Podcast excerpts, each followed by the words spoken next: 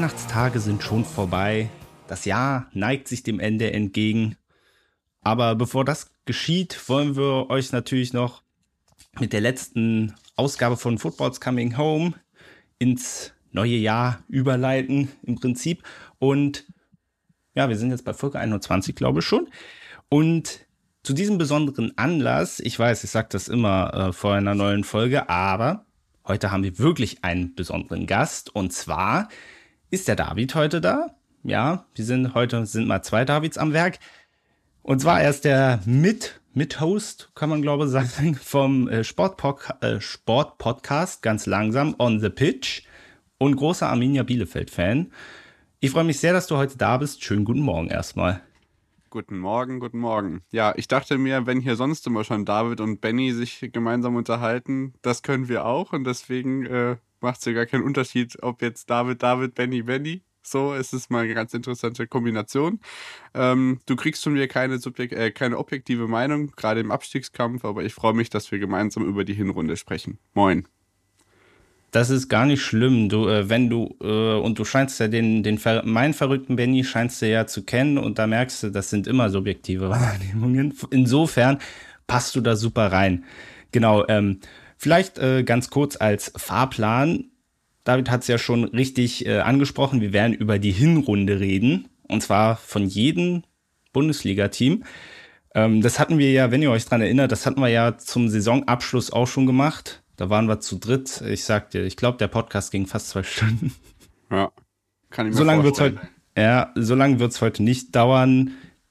Aber ich denke, da werden wir gut Zeit mit verbringen. Und dann ganz zum Abschluss werden wir natürlich für David, also für den anderen David, werden wir für den Podcast On the Pitch natürlich noch ein bisschen die Werbetrommel rühren, weil, weil die da draußen natürlich auch alle wissen wollen, was ihr da so macht. Falls ihr noch nicht bekannt seid. Das glaube ich ehrlicherweise nicht, aber Vielleicht findet man den einen oder anderen noch. Genau. Achso, äh, bevor wir loslegen. Ganz, ganz wichtige Frage für mich als David. Ich habe in der Schule oft das Problem, oder in meinem Freundeskreis, Leute, ich die weiß mich neu... schon, was kommt. Das ist herrlich. Aber frag, ja. Äh, es gibt viele Leute, die, die mich David aussprechen. Und äh, mir ist es vollkommen egal, ob man David oder David sagt. Die Endung das ist mir vollkommen wurscht. Aber David geht absolut gar nicht bei mir. Also mir ist das ehrlich gesagt nicht egal. Also äh, bei mir kommt immer, äh, ich habe ich hab vier Varianten, glaube ich. Das eine ist David. Das gab es ganz früher immer ganz häufig. Dann gab es, äh, da, was hast du als, was hast du noch als Variante? Weil mich stört auch immer David, genau, David, David, ja, das nee, genau, und äh, David, also mit so übertrieben langem I oder A, das ist äh, David fertig aus. Ja, das ist ähm, ja, interessant und ja. Schön klingt das jetzt auch nicht, stimmt schon. Aber, aber ähm, da war ich dann kulant. Aber wenn dann E drin vorkommt, also nein, das, das, das geht gar nicht. Ja, okay, also du bist eher für David. Ich bin David, Punkt. David, okay, Punkt. So, sehr gut. Äh, hätten wir das auch geklärt und dann starten wir einfach mal in unsere Hinrundenanalyse. Viel Spaß.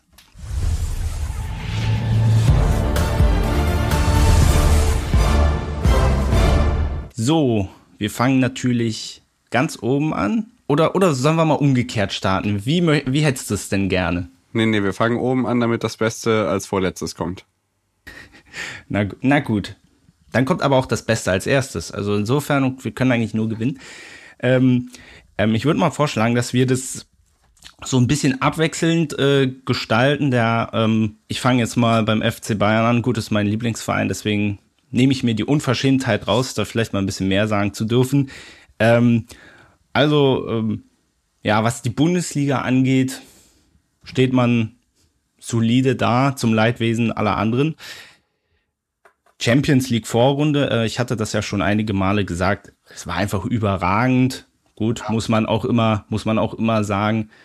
Ja, so eine, eigentlich, die Bayern müssen immer Gruppensieger werden vollkommen egal in welcher Gruppe und dass Barcelona natürlich auch so schlecht ist, hätte ich auch nicht gedacht. Ähm, aber äh, gegen alle Widrigkeiten, die auch in der Liga sind, haben sie das immer absolut souverän durchgezogen. Da haben sie absolut keine Zweifel aufkommen lassen. Ja, was natürlich sehr weh tut, ist äh, dieses Pokalspiel gegen Gladbach. Vor allem, wenn man jetzt guckt, äh, wo Gladbach jetzt steht, mhm. ja. ist das schon ein bisschen merkwürdig. Aber ich habe jetzt einfach mal eine salomonische 2 Minus gegeben, ähm, weil, weil man muss, also dieses Pokalspiel, man kann gegen Gladbach rausfliegen, Pokalspiel ist auch immer ein Spiel, da kann immer alles passieren. Aber Fakt ist, es ist halt auch ein Titel, der weg ist. Und es ist auch in der zweiten Runde, jetzt schon das zweite Mal in Folge, was jetzt auch nicht so cool ist. Ähm, aber man steht in der Liga super gut da, neun Punkte Vorsprung. Wenn, also wenn da noch was passiert, dann wird die Note gravierend schlechter werden. Aber ich denke, bis hierhin ist eine gute Sache. Ja, das denke ich auch. Ich habe auch schon vor einigen Wochen den äh, Bayern zum Meisterschaftstitel ähm, ja, gratuliert. Ich hängt dieses Pokal aus ehrlich gesagt gar nicht so hoch, weil es erstens vorkommen kann, das können die anderen Mannschaften genauso gut, ähm, weil sonst wäre Frankfurt auch nie Pokalsieger geworden zum Beispiel. Ähm, was mich viel mehr stört, sind die Zwischentöne. Also du hast gesagt, ja, Champions League lief gut durch, da muss ich sagen, auf jeden Fall, Respekt. Ähm, Barcelona ist echt unter aller Sau im Moment. Äh, wir haben gestern so ein bisschen in unserer Aufnahme auf die spanische Tabelle geschaut. Das ist schon echt erschreckend, wer da jetzt teilweise, teilweise Aufsteiger in auf den Europapokalplätzen und Barcelona sogar dahinter. Das ist erschreckend, was die da abliefern. Ähm, das heißt, die Bayern waren gut beraten, da sorgenfrei durchzukommen. Das geht den anderen deutschen Mannschaften der Champions League auch. Die haben es nicht gepackt, die Bayern schon. Ähm, das ist gut, gerade für die deutsche Fünfjahreswertung, weil da muss man auf die Bayern setzen im Moment, weil die anderen einfach nicht abliefern und sonst verlieren wir noch weiter Europapokalplätze. Das ist einfach so das größere Ganze, woran man da denken muss.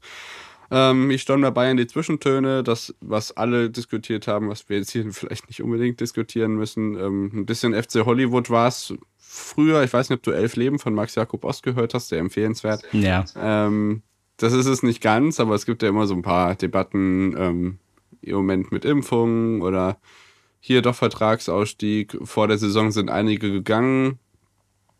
Ähm, aber Musiala ist der aufstrebende Neuling, der wird uns äh, viel Freude machen. Ich glaube auch, dass er noch lange bei den Bayern bleibt. Der wird nicht irgendwo hingehen. Ähm, mein Kumpel, der ist auch Bayern-Fan und der ist gnadenlos begeistert. Ähm, und ich bin es langsam auch, weil der Typ ist schon echt cool. Und ich, ich glaub, liebe ihn, ich liebe ihn einfach. Der ist, der ist inzwischen auch echt mehr als so ein Joker, der dann irgendwie ja. sich durch den Strafraum tribbelt. Ich habe früher mal gesagt, der ist stark auf engem Raum, weil mir nichts anderes eingefallen ist, aber es ist einfach sein ausschlaggebendes Merkmal und ähm, der Junge macht echt Spaß und ja, die Bayern werden Meister.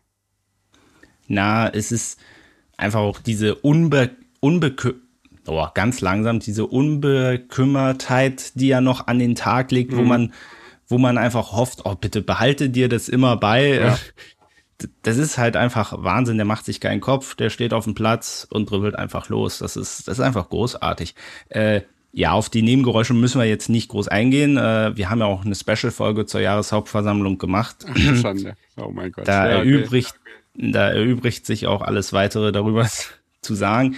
Ähm, ja, das, äh, das dann zum Beispiel in Alaba und so weiter, das war natürlich bitter. Neues aktuelles Thema ist ja Niklas Süle, wo es mir sehr wehtun würde, wenn der tatsächlich gehen würde.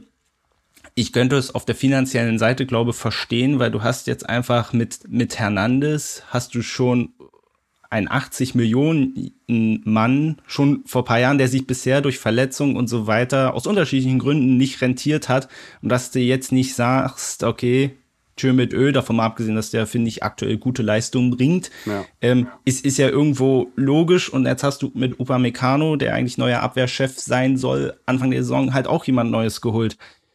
Und da kann ich es halt irgendwo verstehen, aber ich glaube tatsächlich, dass Süle auf dem Niveau, wo er schon mal war, dass er da wieder hinkommen könnte und dementsprechend würde es schon wehtun, wenn er gehen würde. Aber ich, ich kann es ich kann's einfach verstehen. Aber ist halt auch ein deutscher Nationalspieler. Ich habe mir so Anfang der Saison gedacht, ey, unsere Verteidigung besteht nur noch aus Franzosen. Ja, also wenn sie gut sind, ist ja, ist ja toll, ne? Ähm, aber man sagt ja auch immer, die besten Spieler Deutschlands sollen möglichst bei den Bayern spielen und dann hast du halt in der Verteidigung auch keinen mehr. Das ist, ist irgendwie ein bisschen schade. Ja gut, Mats Hummels spielt nicht mal beim FC Bayern München und Boateng auch nicht. Ähm, du hast mit Davis einen hervorragenden Außenverteidiger, der die Position nicht besser ausfüllen könnte, als er es kann. Dann ist interessanterweise Niklas Süle aber trotzdem der, der die beste Kickernote hat, wenn man danach gehen möchte. Du hast einen aufstrebenden Mitschatz, von dem man äh, sich Erfolge versprechen kann, aber der ist auch in Anführungszeichen schon 23. Das denkt man immer gar nicht. Ähm, nee. Ich halte sehr viel von äh, Nian Su. Da muss man gespannt sein, in welche Richtung das gehen kann. Also, er ist auch wieder ein Franzose, wenn du so willst. Aber ich, yeah. ich finde, auf Hernandez muss man bauen. Da hat man Geld für ausgegeben. Im Pavard finde ich überragend. Also, ich würde das jetzt nicht da auf Nationalitäten festsetzen. Natürlich wäre es schade für Niklas Süle. Ich glaube auch, dass er auf sein ursprüngliches Level wieder zurück kann. Auch der ist von Verletzungen Sorgen geprägt in den letzten Jahren. Ob das bei den Bayern nun geht, aber ich glaube, an der Seite von Upamecano 1, 2, 3, 4, 5, 6, 7, 8. Also, ich glaube, ihr habt kein Problem in der Verteidigung personell, sondern einfach abstimmungsmäßig, weil da haben wir in dieser Saison ja auch gesehen, dass es das ein oder andere Mal überhaupt nicht funktioniert hat. Ich denke an das Köln-Spiel zurück, das lief nicht gut. Ähm, Flankenverteidigung war da quasi nicht vorhanden. War ähm, ich im Stadion, ja. Das oh. war, das sah hinten etwas gruselig aus. Ja, das ist richtig. Ähm, genau, aber ich denke, da muss man nicht personell nachsteuern, sondern da muss generell die Abwehr funktionieren. Ja, man muss halt abspecken und da ist Niklas Süle, ich meine, wäre auch wieder ja. einer, der dann ja. auch wieder, der dann auch wieder ablösefrei gehen würde. Ich denke, ich glaube, ich habe ja irgendwas mal von Chelsea gelesen, da könnte er, glaube ich, auch gut hinpassen, so mit Toni Rüdiger. Das, das wäre wär cool. was. Schöner wäre es ja. natürlich, weil ich, ich äh, aus anderen Gründen definitiv nichts für Chelsea empfinde. Wäre natürlich schön, wenn er da nicht hingeht, aber es würde halt gut passen. Ähm, gehen wir mal eine Sache noch. Und zwar zum äh, Ballon d'Or. Das hatten wir nämlich hier in diesem Podcast, hatten wir nie die Zeit dazu, da mal einen Satz äh, zu, zu verlieren. Es ist am Ende Lionel Messi geworden. Ich sag mal immer so, mit Messi kann man ja grundsätzlich nicht viel verkehrt machen, eigentlich. Immer. Aber ich habe mir dann so die Gegenfrage gestellt, was soll Lewandowski denn eigentlich noch machen? Natürlich ähm, hat er die Copa America jetzt gewonnen. Aber wenn man es mal umgekehrt dreht. Das erste Mal überhaupt irgendwas mit seiner Nationalmannschaft ja, ich meine, was soll Lewandowski dann mit Polen machen, bei allem, bei allem Respekt? Und in den letzten Jahren oder immer in der langen Karriere von Messi wurde es ihm ja eher immer zum Vorwurf gemacht, dass er nie die Copa America gewonnen hat. Und jetzt hey, wird es so hochgehangen und ansonsten, was hat er gewonnen? Spanischer Pokal. Ist ein spanischer Pokal jetzt mehr wert als eine deutsche Meisterschaft? Also, und bei PSG, ich meine, wie viele Tore hat er jetzt bei PSG geschossen? Ist auf jeden Fall im einstelligen Bereich. Ich glaube, eins hat er bisher gemacht, ne? Also das kann ich dir genau nicht sagen, aber Fakt ist, dass er auf der äh, neuen Station überhaupt noch nicht ganz klar kommt. Er kann nicht so glänzen wie vorher. Was mit Barcelona jetzt passiert, haben wir alle gesehen und mitbekommen. Ich muss aber ehrlich sagen, dass ich mich mit dieser Diskussion gar nicht mehr abgebe oder drüber aufrege. Klar, es ist als Bayern-Fan sicherlich nochmal äh, schwieriger. Die Punktabstände sind sonst immer recht eindeutig bei der Ballon d'Or-Wahl. Das war dieses Mal ja 33 Punkte liegen jetzt zwischen den beiden. Es ist natürlich wieder unglücklich, das hat auch Messi selber erkannt. Ähm, der für 2020 wird nicht nochmal vergeben. Lewandowski hätte ihn auch dieses Jahr verdient gehabt, aber ich denke, die Pille muss man schlucken und am Ende ist es wichtig, dass er weiter so spielt, wie er spielt. Dann kommt es vielleicht doch noch von selbst, auch wenn das dieses Jahr hätte passieren sollen und ähm, da muss man sich nicht mit Auszeichnungen, die das Vergangene bewerten, beschäftigen. Sorry. Ja, ich habe ja, äh, vielleicht noch ein Satz dazu. Ich habe tatsächlich mal geguckt, was denn so die Kriterien sind. Und mhm. dann macht die Wahl von Messi tatsächlich wieder Sinn, weil ein Kriterium war tatsächlich die Gesamtkarriere. Da muss ich natürlich äh, mal fragen, warum ver äh, verleiht man diesen Preis dann jedes Jahr? Also das ist ja dann, ist ja klar, dass dann Leute wie Lewandowski keine Chance haben, weil gegen eine Karriere von Lionel Messi, egal wie schlecht der mal in einer Saison ist, da hat man natürlich keine Chance. Aber, aber gut, ich halte halt allgemein. Nur ein Kriterium. Naja, gut, aber es ist ja überhaupt, dass es überhaupt ein Kriterium ist, ist ja irgendwo Quatsch. Ja. Bei einem Titel, der jeden Tag, äh, jedes Jahr verliehen wird. Aber generell, ich halte generell davon nichts, weil ich der Meinung bin, gut, macht eine Weltelf des Jahres, wo jeder nach seiner Position bewertet wird, das macht Sinn.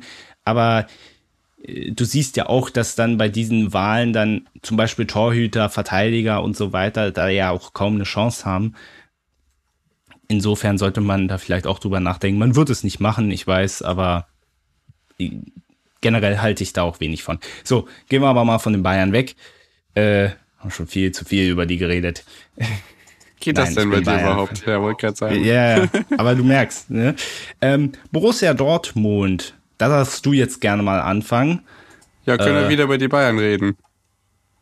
Also, wenn du willst. Ich nee, also ich finde es erstmal ganz schön, dass wir dazu abwechselnd machen, weil dann kriege ich von dir die erste Bielefeld-Meinung. Das finde ich ganz interessant. Ähm, Eigentlich ja, wollte ich es dann so machen, aus Nettigkeitsgründen, dass du dann über, aber okay, wenn ja, du meinst. Das, das, ist halt so, so weit sind wir noch nicht. Ähm, ja, ich habe eben schon wieder gelesen, Roman Bürki möchte den Verein wechseln. Das ist soweit nichts Neues. Es ist mir absolut ein Rätsel, wie in den letzten Jahren diese Torwartposition beim BVB besetzt wird. Das ist schon die erste Position, auf der ich mich aufregen könnte bis zum geht nicht mehr.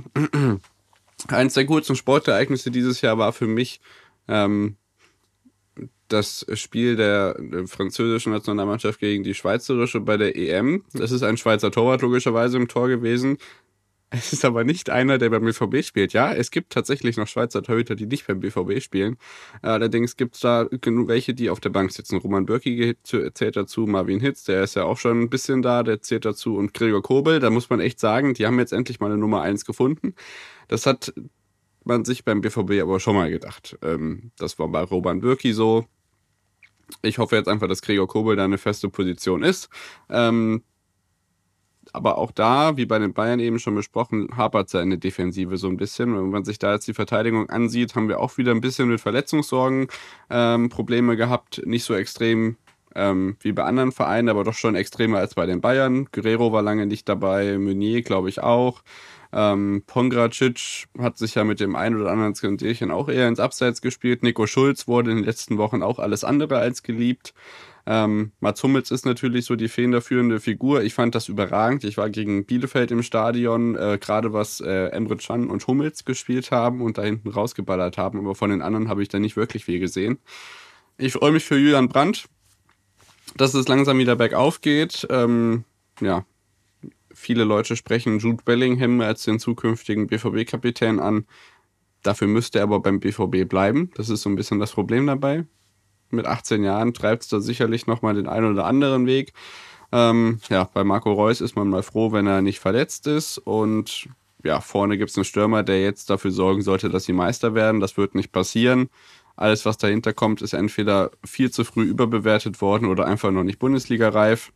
Ähm, es ist schade, aber für mich war es zu erwarten, dass es die Dortmund auch dieses Jahr wieder nicht reicht. Ähm, bei mir ist es trotzdem eine glatte 3, weil das Zugucken ja trotzdem Spaß macht, weil es spektakuläre Spiele sind. Ich habe tatsächlich eine sehr drastische 4 Plus. Weil ähm, ich habe ich hab jetzt mal noch das internationale Geschehen äh, mit einbezogen. Ja. Okay. Deswegen, ähm, aber da, da verstehst du zumindest meine Note, weil und äh, ich muss das gar nicht weiter äh, groß ausführen, weil ich habe da mit Benny schon ausführlich, haben Silver da über den BVB hergezogen. Nein, aber äh, es geht bis heute nicht in meinen Kopf rein, dass äh, man jetzt in der Europa League spielt, in, in so eine Gruppe, wo man natürlich rausfliegen kann, ne, aber wo man nicht rausfliegen darf. Und ja, ja. Äh, sechs, auch wieder 26 Gegentore. Man ist in der Auswärtstabelle, ist man in, Anführungs-, in Anführungszeichen nur Sechster mit zehn Punkten. Da musst du mal dann als Meisterschaftsanwärter, das ist einfach doch ein gravierender Unterschied.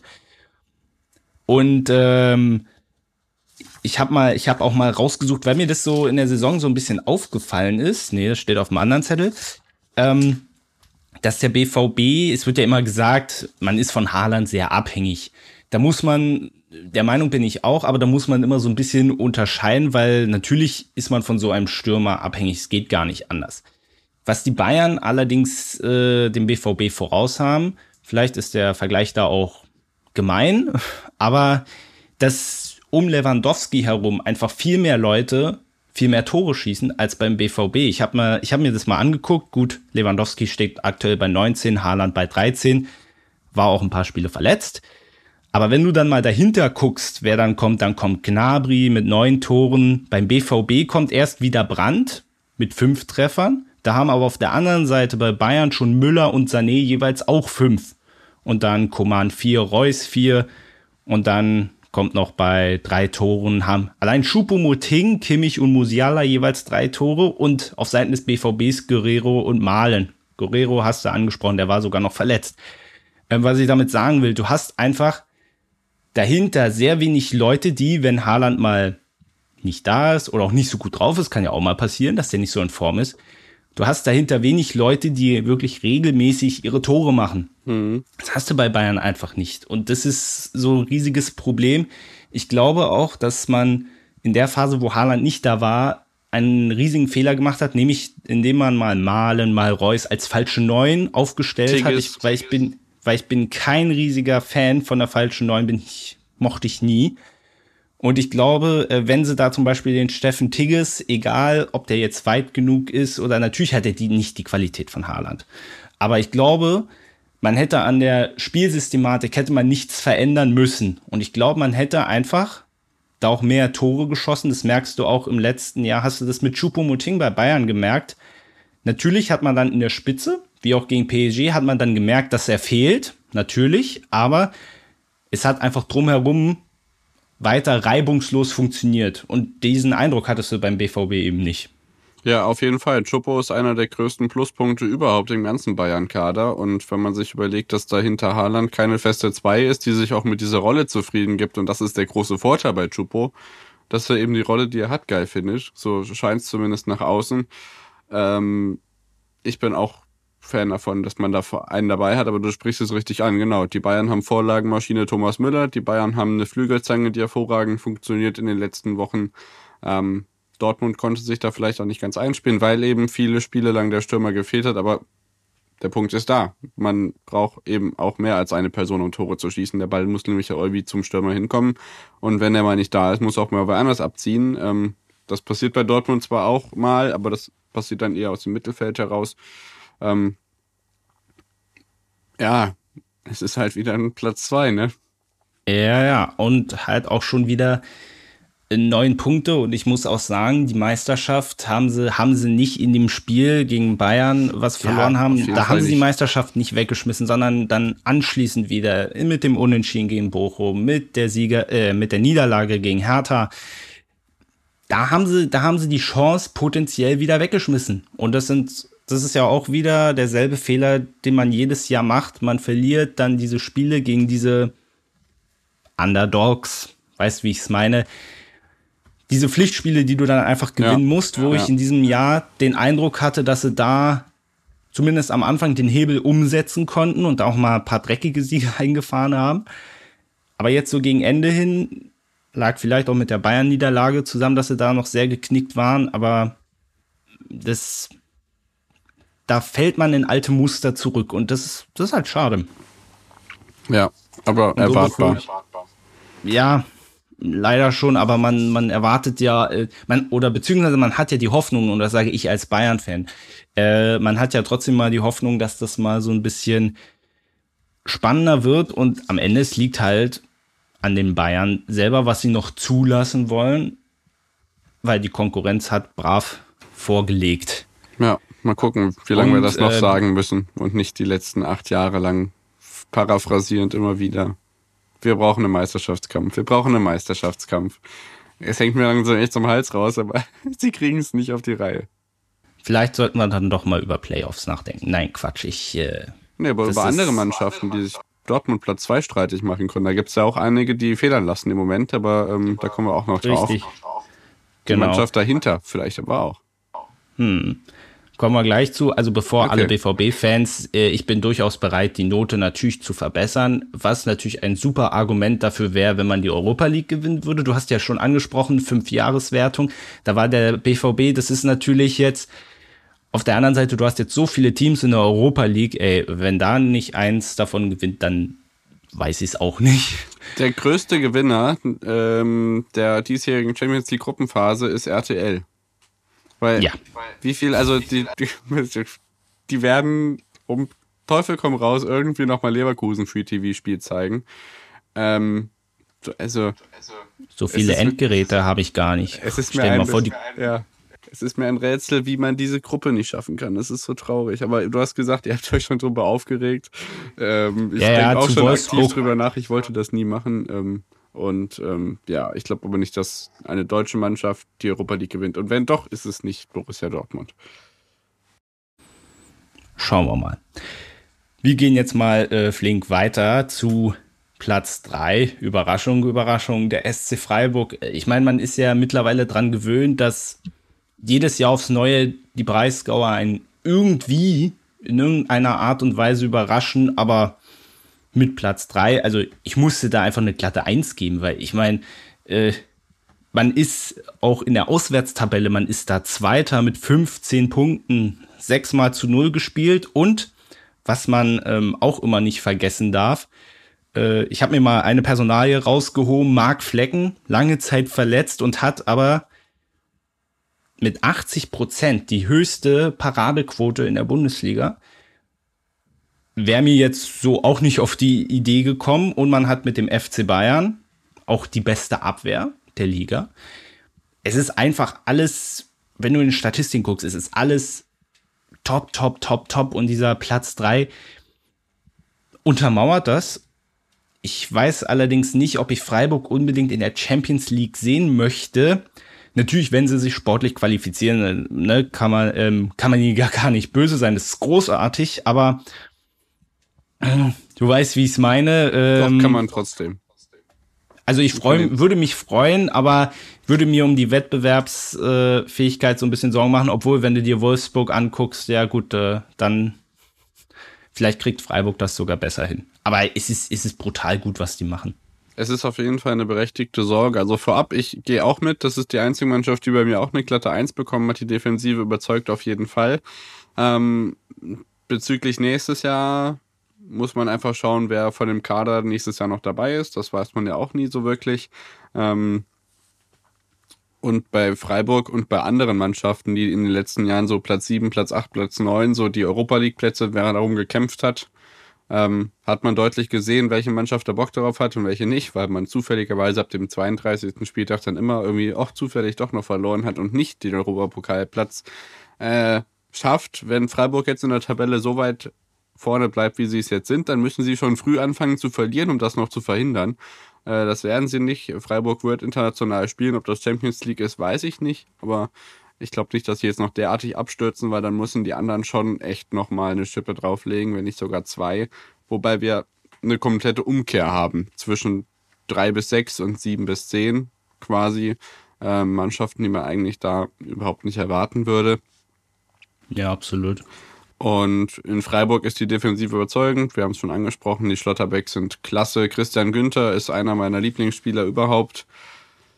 Und vorne läuft es eben genauso gut. Also Defensive ähm, schön und gut. Tore schießen muss man trotzdem. Nils Petersen schläft vor sich hin und macht nichts. Ähm, aber ansonsten ist es top. Also Vincenzo Grifo liefert ab. Ähm, du hast Lukas Höhler, ähm, der überzeugt. Ich kann nirgends so meckern und Christian Streich ist der beste Typ von allen. Es läuft. Mhm. Den, den lieben doch einfach alle. Also ich bin auch dafür, dass er Bundeskanzler wird. Ähm, oh, irgendwann, nee. wenn. Oh, nee. nee. Du meinst, dann wird er nicht mehr sympathisch, da wird er dir nicht mehr sympathisch sein.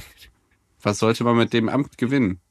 Also gerade nee. beim Beliebtheitswerten ja, von Christian Streich. Ja, gut, hast, hast, hast auch wieder recht. Ähm, ja, aber Schöne Grüße an Karl Lauterbach. Man gewinnt nicht durch jeden Aufstieg. Nee, eindeutig nicht. Äh, ja, Nico Schlotterbeck, da hast du ja vorhin, möchtest du den, den Fakt gerne nennen mit Nico Schlotterbeck, den du mir vorhin schon geklaut hast?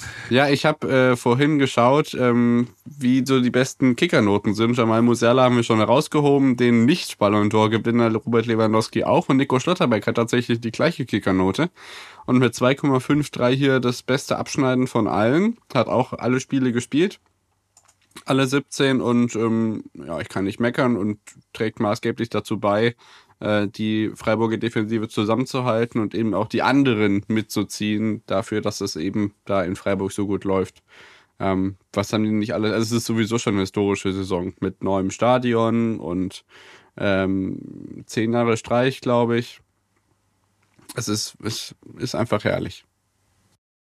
Ich glaube, der Schlotterbeck, das könnte einer für den BVB sein. Äh, weil ich glaube, so diese, er mhm. bringt so diese spielerische Komponente auch so ein bisschen mit rein. Ich glaube, das wäre eine gute Ergänzung. Wenn er zu Bayern geht, würde ich mich natürlich mehr freuen. Aber ne, wir haben genug, wir haben genug Verteidiger. Aber zu ja. BVB könnte der ganz gut passen. Ich glaube, da gab es ja auch schon mal irgendwelche Gerüchte. Aber muss mal gucken. Wir können auch ich meine, wenn er mit Freiburg, ja, obwohl, wenn er in Freiburg spielt, dann spielt er ja vielleicht Champions League. Also dann muss er ja, kann er ja noch ein Jahr in Freiburg Champions League spielen. Das würde ja auch gehen. Das ist richtig. Platz 4, Bayer Leverkusen. Das ist tatsächlich so eine Mannschaft, äh, wo ich jede Woche am Rätseln war, weil ich kann, irgendwie, ich kann die nicht so richtig einschätzen. Erstmal finde ich es positiv, dass sie die Europa League relativ sauber durchgebracht haben. Das hat man bei Bayer oftmals auch schon mal anders gesehen. Also auch auf die Playoffs direkt ins Achtelfinale äh, gekommen sind. Ein Wort vielleicht noch Patrick Schick, der ja schon überragende EM gespielt hat, jetzt auch äh, 16 Tore auf dem Konto stehen hat. Ja, aber wie gesagt, Le Leverkusen, es fing gut an, dann war, waren sie mal so in einem Loch und jetzt sind sie wieder so, sagen wir mal, klammheimlich auf Platz 4 geklettert. Champions League sind also absolut im Plan. Deswegen habe ich jetzt da mal einfach mal eine, eine glatte 2 für gegeben. Unter den gegebenen Umständen. Ja, auch da gehe ich mit. Also ich musste mir auch erstmal die Augen reiben, wie Leverkusen doch auf Platz 4. Ähm, augenscheinlich waren sie auch kurzzeitig auf Platz 3, sonst hätten sie keinen roten Fall nach unten. Ähm, ja. Ich habe mir nur aufgeschrieben, Offensivstärke macht nicht automatisch Punkte, aber irgendwie haben sie es ja doch geschafft. Also über den Leverkusen Offensivfußball müssen wir nicht diskutieren. Dass der top ist, das wissen wir. Wir wissen auch, dass Radetzky gerne mal den einen oder anderen Fehler einbaut. Gerade ähm, was Torhüterkritik angeht, bin ich manchmal vielleicht auch ein bisschen voreilig, aber ansonsten muss man auch sagen, Jonathan Tah äh, liefert vielleicht nicht mehr ganz so ab, wie das vor zwei, drei Jahren mal war, aber im, ansonsten muss man sagen, dass man gerade im Mittelfeld und Offensive, wie auch immer die Zukunft von Florian Wirtz aussieht, ähm, Top-Ereignisse hat. Also analog zu Jonathan Tah kann man auch Karim Bellarabi nennen. Der hat zwar nur neun Spiele gemacht, aber auch der, muss man sich mal bedenken, war ja auch mal fast Stammspieler der Nationalmannschaft. Ähm, ja. Über Patrick Schick freue ich mich und das wäre auch echt mir fast schon peinlich gewesen, wenn er nicht annähernd an die Leistung der EM anknüpfen kann, weil da war er wirklich überragend. Ähm, es läuft absolut rund. Ich hätte nicht damit gerechnet, dass sie es so stabil durchkriegen, auch wenn es jetzt gerade so ja, Mitte der Hinrunde schon ein bisschen gewackelt hat. Ähm, das ein oder andere Spiel kann man immer auch mal gegen unterklassige Teams verlieren. Letztes Jahr Arminia, äh, Auswärtssieg in Leverkusen zum Beispiel. Ähm, das kann immer mal passieren. Auf der anderen Seite haben wir dann so ein 7 zu 1 gegen Kräuter Fürth, ähm, was deutlich unterstreicht, dass man Ambitionen hat. Aber man muss tatsächlich, glaube ich, vorsichtig sein, wenn man da vorne über Positionen diskutiert, weil äh, ja von Platz 3 bis Platz 7 sind es halt auch nur zwei Punkte. Das geht relativ schnell hin und her da vorne wo man sich natürlich ärgern muss, es ist ja auch das letzte Jahr ähm, von Rudi Völler, in leitender Funktion das Pokal aus gegen den KSC und dann auch noch zu Hause. Es war halt schon extrem unnötig. Ja, ja. Äh, das hätte jetzt äh, nicht sein müssen. Insofern, äh, man möcht, möchte ja auch vielleicht mal den Vizekusen-Titel mal so ein bisschen loswerden. Hat man jetzt nur noch in der Europa League die Chance? Das heißt, man wird jetzt Zweiter in der Liga, aber ich glaube, das würde man dann liebend gern nehmen. Ja, Leverkusen ist, ist eine Mannschaft, die, hast ja eigentlich schon alles richtig gesagt, die offensiv begeistert, aber wo du dir manchmal auch so denkst, Hä? Ist, ist, ist ein Team, was man oft nicht so auf dem Zettel hat, ja. aber in die Champions League verortet, dann zwischendurch aber auch mal weg ist. Und man hatte ja auch, das war ja in der letzten Saison auch so die, die Sorge dann beim Spiel gegen die Bayern, wo man ja hinten dran war, dann hat man verloren und dann ging es bergab. So war es ja in der Hinrunde nicht so schlimm, aber diese Phase hatte man auch. Jetzt muss man für die Rückrunde natürlich gucken, dass man äh, da auch dran bleibt. Da bin ich sehr gespannt drauf, ob man das so hinkriegen wird. Ähm, ach so, jetzt habe ich ja äh, Leverkusen schon gesagt. Na, dann darfst du gerne was zu Hoffenheim jetzt sagen. Platz 6. Nee, ja, unser Platz 5. Ja. So. Hoffenheim äh, hat bei mir eine 2 Plus bekommen. Ähm, tatsächlich, ich war auch nicht der Einzige, habe ich vor der Saison gewettet, dass Sebastian Hoeneß der Erste ist, der seinen Trainerjob verliert. Ähm, dass das augenscheinlich falsch ist, haben inzwischen die meisten auch mitbekommen, aber dass sie jetzt auf Platz 5 stehen, überrascht dann doch sehr. Ähm, es ist es ist einfach auch so eine verzwickte Lage, wo man sich fragt, wie kommen die jetzt plötzlich da vorne hin? Wir haben in den letzten Jahren gesehen, dass es richtig gut laufen kann. Wir hatten überragenden Kramaric, der auch diese Saison wieder gut abliefert. Ähm, wir haben, wenn ich mir den Kader anschaue, viele, die wirklich auch spielen, ähm, gerade Mittelfeld und ganz vorne. Ähm, wir haben mit Oliver Baumann einen guten Torwart, der natürlich auch maßgeblich dazu beiträgt, dass man sich so weit vorne in der Tabelle wiederfindet. Man hat genauso viele Gegentore wie äh, Dortmund. Ist jetzt keine überragende Defensivleistung, wenn man sich die Gegentore anschaut. Ähm, zum Beispiel mehr als Bielefeld.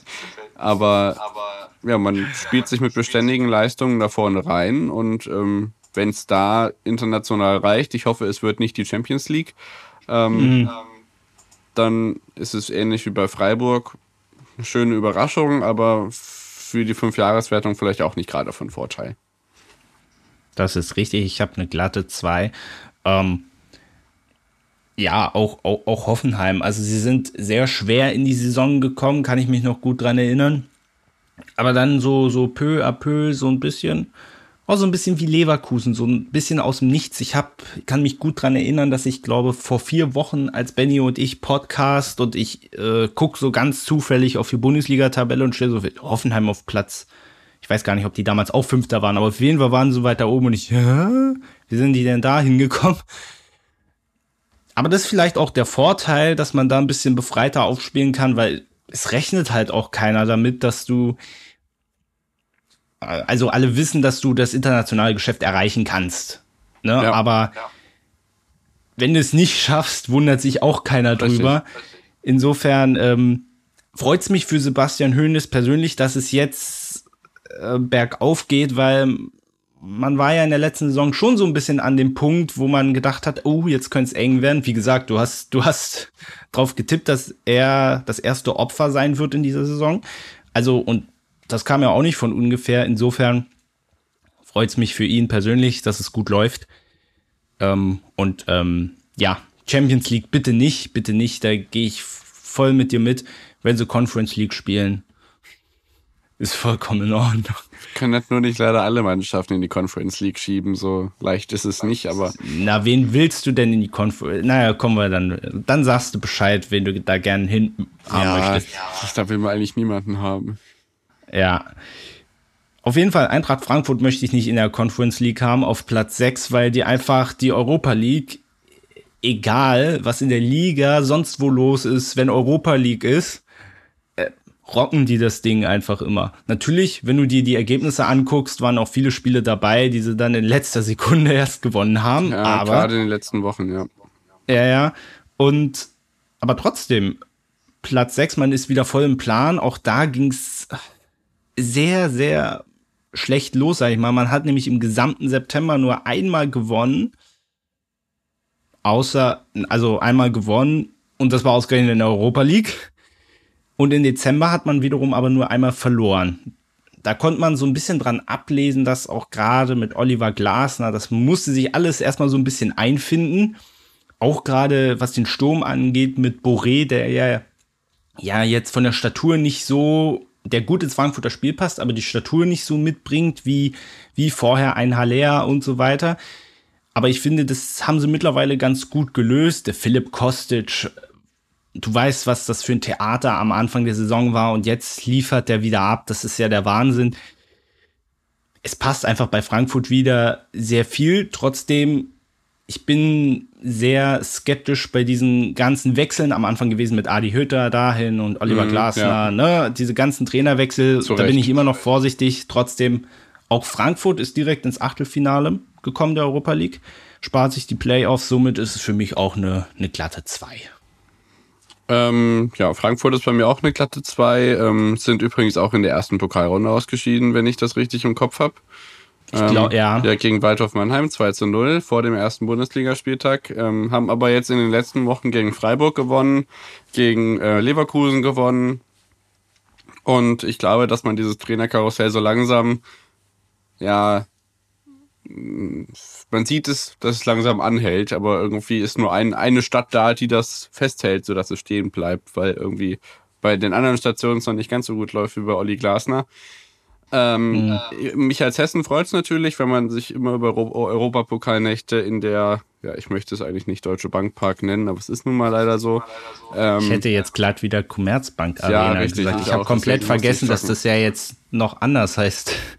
Ähm, du hast mit Kevin Trapp einen Torwart, der jetzt endlich mal wieder eine Heimat gefunden hat. Ähm, nach der ja doch ja, mittelmäßigen Paris-Zeit hoffe ich, dass er da jetzt ein bisschen langfristiger bleiben kann und das zahlt er im Moment zumindest mit Leistung auch wieder zurück. Ähm, in der Defensive ähm, ist es jetzt vielleicht ja, auch in Ordnung. Es ist relativ ausgewogen tatsächlich. Die Frankfurter haben, wie du schon richtig sagst, am Anfang keinen super Saisonstart hingelegt, haben aber jetzt auch vorne wieder Leute, die sich am Anfang so eher rausgezogen haben, auch relativ freiwillig rausgezogen haben, die jetzt doch wieder liefern und ja, im Großen und Ganzen auf jeden Fall einen kompakten Kader beisammen, der sich auf jeden Fall in Richtung Europa League schießen kann. Und ich glaube, gerade im Vergleich zu den anderen Mannschaften da vorne, Hoffenheim, Union, vielleicht jetzt nicht Leverkusen und Freiburg, aber gegen die anderen kann man sich auf jeden Fall behaupten und da ist mindestens Platz 5 auf jeden Fall machbar, auch wenn man das vor der Saison vielleicht nicht ganz so erwartet hat, weil man diese ganzen Trainerwechsel doch sehr, sehr kritisch gesehen hat. Sollte man unbedingt, weil es macht wirklich auch, ähm, und das sage ich aus neutraler Sicht, es macht richtig Spaß, sich abends Eintracht Frankfurt anzugucken. Das ist wirklich, ist wirklich eine tolle Sache, genieße ich auch sehr. Insofern, ja, sollten sie ruhig so weitermachen. Eintracht Frankfurt ist eine Mannschaft, die, die sollte man sich in der Europa League angucken.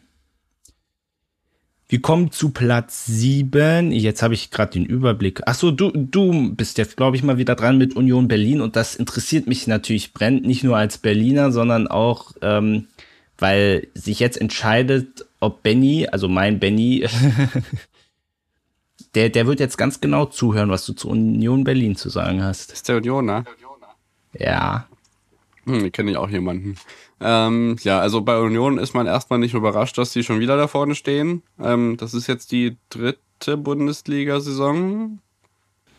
Ich muss auch, ich muss auch, ja, ich glaube, das ist die dritte Saison, aber ich muss auch überlegen, ja, ja dieser Aufstieg ist Wahnsinn. Wenn es dritte oder vierte sind, ähm, auf jeden Fall sind sie jetzt beständig da geblieben. Ähm, in der Conference League, ähm, also ich bin froh, dass das Olympiastadion diese rote Farbe da unten endlich wieder weg hat, weil das sah nicht geil aus. Ähm, nee, ich glaube, sie hätten noch schlechteren Auftritt hinlegen können. Ich finde es jetzt überhaupt nicht dramatisch, dass sie es da nicht geschafft haben. Und das liegt nicht am Wettbewerb, das liegt einfach daran, weil sie das das erste Mal machen. Die kommen aus einer beständigen Zweitligatradition. Äh, jetzt vor einigen Jahren in die Bundesliga, haben einen guten Aufstieg hingelegt. Natürlich nicht vergleichbar mit dem, was Hoffenheim zum Beispiel vor 13 Jahren gemacht hat, aber ja, was soll man sagen? Also, man hat sich viel über Max Kruse lustig gemacht. Man hat äh, Union immer so ein bisschen als ja wirklich auch den Berliner Verein gesehen, den man so ein bisschen stiefmütterlich behandeln kann. Inzwischen hat die Rolle aber ein anderer Berliner Verein mit dem drüber lustig machen und so. Man hat mit Andreas Lute einen guten Torwart. Ähm, man rollt das Feld immer von hinten auf, ne? Also Verteidigung in Ordnung und vorne hat man einfach richtig überzeugende Angriffsspieler und das ist so das Herzstück, wo, worüber wir zumindest immer sprechen in den Folgen. Ähm, Avonie, Kruse, ähm, ja, Vogelsammer, ja. Bedenke, wo der herkommt, lieber Benny. Ja. Ähm, ja, also ich glaube, da muss man sich nicht drüber beschweren. Alles, was die erreichen da vorne, ist äh, on top, was nicht erwartet wird. Und äh, es ist noch eher so, ich weiß nicht, bei welcher Mannschaft du das vorhin gesagt hast, ähm, international schön und gut, aber wenn nicht, ist auch nicht schlimm. Und da trifft Union Berlin auf jeden Fall am meisten zu aus der Gegend, weil die zwar vielleicht das irgendwie auf dem Zettel hatten, aber das nicht unbedingt brauchen. Und bei Köln und Mainz, die dahinter stehen, die haben auch nicht damit gerechnet, glaube ich. Von daher ist das so, ja, nice to have. Und ich glaube, sie können einfach nur gewinnen dadurch, auch wenn sie in der Gruppenphase nochmal rausfliegen würden. kann man natürlich nicht sagen bei den Abständen jetzt, ob das wieder Conference League ist, ob das gar nichts ist oder wohin der Weg da auch führt. Aber ja, man hat äh, wenig Tore, aber auch wenig Gegentore und ich glaube, das ist somit der Schlüssel zu einem guten Mittelfeldplatz, der es auf jeden Fall wieder werden wird. Absolut solide. Also ich habe da zum Beispiel auch eine glatte 2. Ja, bei ähm, mir ist eine 2 minus, aber das nimmt sich nicht ja, viel. Ja, genau. Aber was man halt, und das habe ich vor zwei Wochen, glaube ich, auch schon mal gesagt, was man absolut positiv bewerten muss, dass natürlich ist man jetzt in der Conference League rausgeflogen, aber ähm, diese Balance zu halten und gerade in diesem ersten Jahr, dass man eben in der Liga durch diese Dreifachbelastung nicht komplett abstürzt, das passiert ja sehr vielen Mannschaften, ähm, das fand ich halt sehr beeindruckend und deswegen halt auch die glatte 2, weil man ist im Rennen um Europa, ist man wieder voll mit dabei. Und das hätte ich nicht gedacht, beziehungsweise dachte ich mir vor der Saison, ah, das wird sehr interessant, wie die damit umgehen werden. Und natürlich, die haben auch einen sehr breiten Kader. Irgendwie schon, schon immer gehabt, seit, seit der ersten Bundesliga-Saison. Ähm, es kommt ihnen auch ein Stück weit zugute. Ähm, Behrens fällt mir zum Beispiel auch noch als äh, mhm. Offensivspieler ein, der durchaus regelmäßig seine Tore macht. Also von daher hast du da ein riesiges Angebot. Und ich denke, ähm, man könnte es auch wieder, man könnte es auch wieder nach Europa schaffen. Als Berliner würde ich mich sehr darüber freuen, weil, weil Hertha ist sehr weit davon entfernt und werden, werden wir gleich noch zu kommen. Aber es, und auch Urs Fischer. Ich meine, wer war vorher Urs Fischer? Ja ich glaube, viele Unioner haben sich selbst am, äh, am Anfang gefragt, wer ist denn Urs Fischer? Die noch nie, noch nie gehört und der macht einen großartigen Job da. Beeindruckend. Einfach nur toll. Ja, die Berliner Nummer 1 ist nicht die Hertha und da muss man sich immer noch dran gewöhnen. Ja, auch wenn man, auch wenn der Stadionsprecher von Hertha das vor jedem Spiel bei der Mannschaftsaufstellung noch so durchs Mikrofon rührt. Ja, ist seit halt einigen Monaten gesehen. wahrscheinlich noch lauter als vorher und das aus gutem Grund ist es halt faktisch immer noch nicht so. Platz 8, der erste FC Köln. Und man kommt da bei Köln natürlich nicht an Anthony Modest vorbei, äh, der endlich wieder äh, trifft, wie früher wollte ich gerade sagen, also elf Tore bisher. Und äh, ich finde Modest, da kann man so die Gesamtsituation bei Köln, die spiegelt sich da wunderbar wieder, weil Modest, der war ja unfassbar drauf. Dann ist er ins Ausland gegangen, ist da nicht glücklich geworden, kam im letzten Jahr zurück und du dachtest dir, oh je, seine Karriere ist endgültig vorbei. Er war ja kein Faktor. Und dann kommt Steffen Baumgart, der einmal das komplette Team umkrempelt, ihn im Prinzip auch und jetzt trifft er wieder wie am Schnürchen. Allgemein der erste FC Köln natürlich du hast viel Up and Downs, du hast 27 Tore geschossen, allerdings noch 27 bekommen ich würde mal sagen, Köln so wie Union solider Mittelfeldplatz, aber ich denke, da werden sich die meisten in Köln drüber freuen. Obwohl es gibt ja auch immer so Verrückte, die gleich wieder von Europa träumen. Sollte man nicht machen, aber. Jawohl. Obwohl, obwohl man sagen muss, äh, die Europa League-Spiele damals gegen Arsenal, die waren noch ziemlich gut. Hat aber in der Liga äh, nicht so gut funktioniert zu dem Zeitpunkt. Nee, aber Steffen Baumgart ist wie der da an der Seite rumtigert, das ist, ist einfach geil. Er kommt vielleicht mehr mit der Emotion als vielleicht andere Trainer, aber es, passt, es passt einfach so gut zu diesem Verein. Ja. Deswegen eine glatte 2. Das auf alle Fälle. Wie der sich vor die Fankurve stellt, die ähm, ja in den letzten Wochen durchaus gut gefüllt ist ob das jetzt gut ist oder schlecht. Für den Verein ist es sicherlich gut, aus anderen Gründen vielleicht nicht. Ähm, Köln hat bei mir eine deutlich bessere Note als Union. Die haben äh, von mir eine 1 minus bekommen, weil man einfach bedenken muss, wo die herkommen. Union stand nicht auf dem Relegationsplatz. Der erste FC Köln hat sich durch die Relegation gekämpft, um überhaupt den Klassenerhalt zu schaffen. Ähm, Tordifferenz 0 hast du schon angesprochen. Ähm, man hat hinten immer noch einen äh, Jonas Hector, der wirbelt und wirbelt und wirbelt und ähm, der einfach ja, seit Jahren und da muss man sich erstmal auf der Zunge zergehen lassen. Der hat als Zweitligaspieler in der Nationalmannschaft gespielt.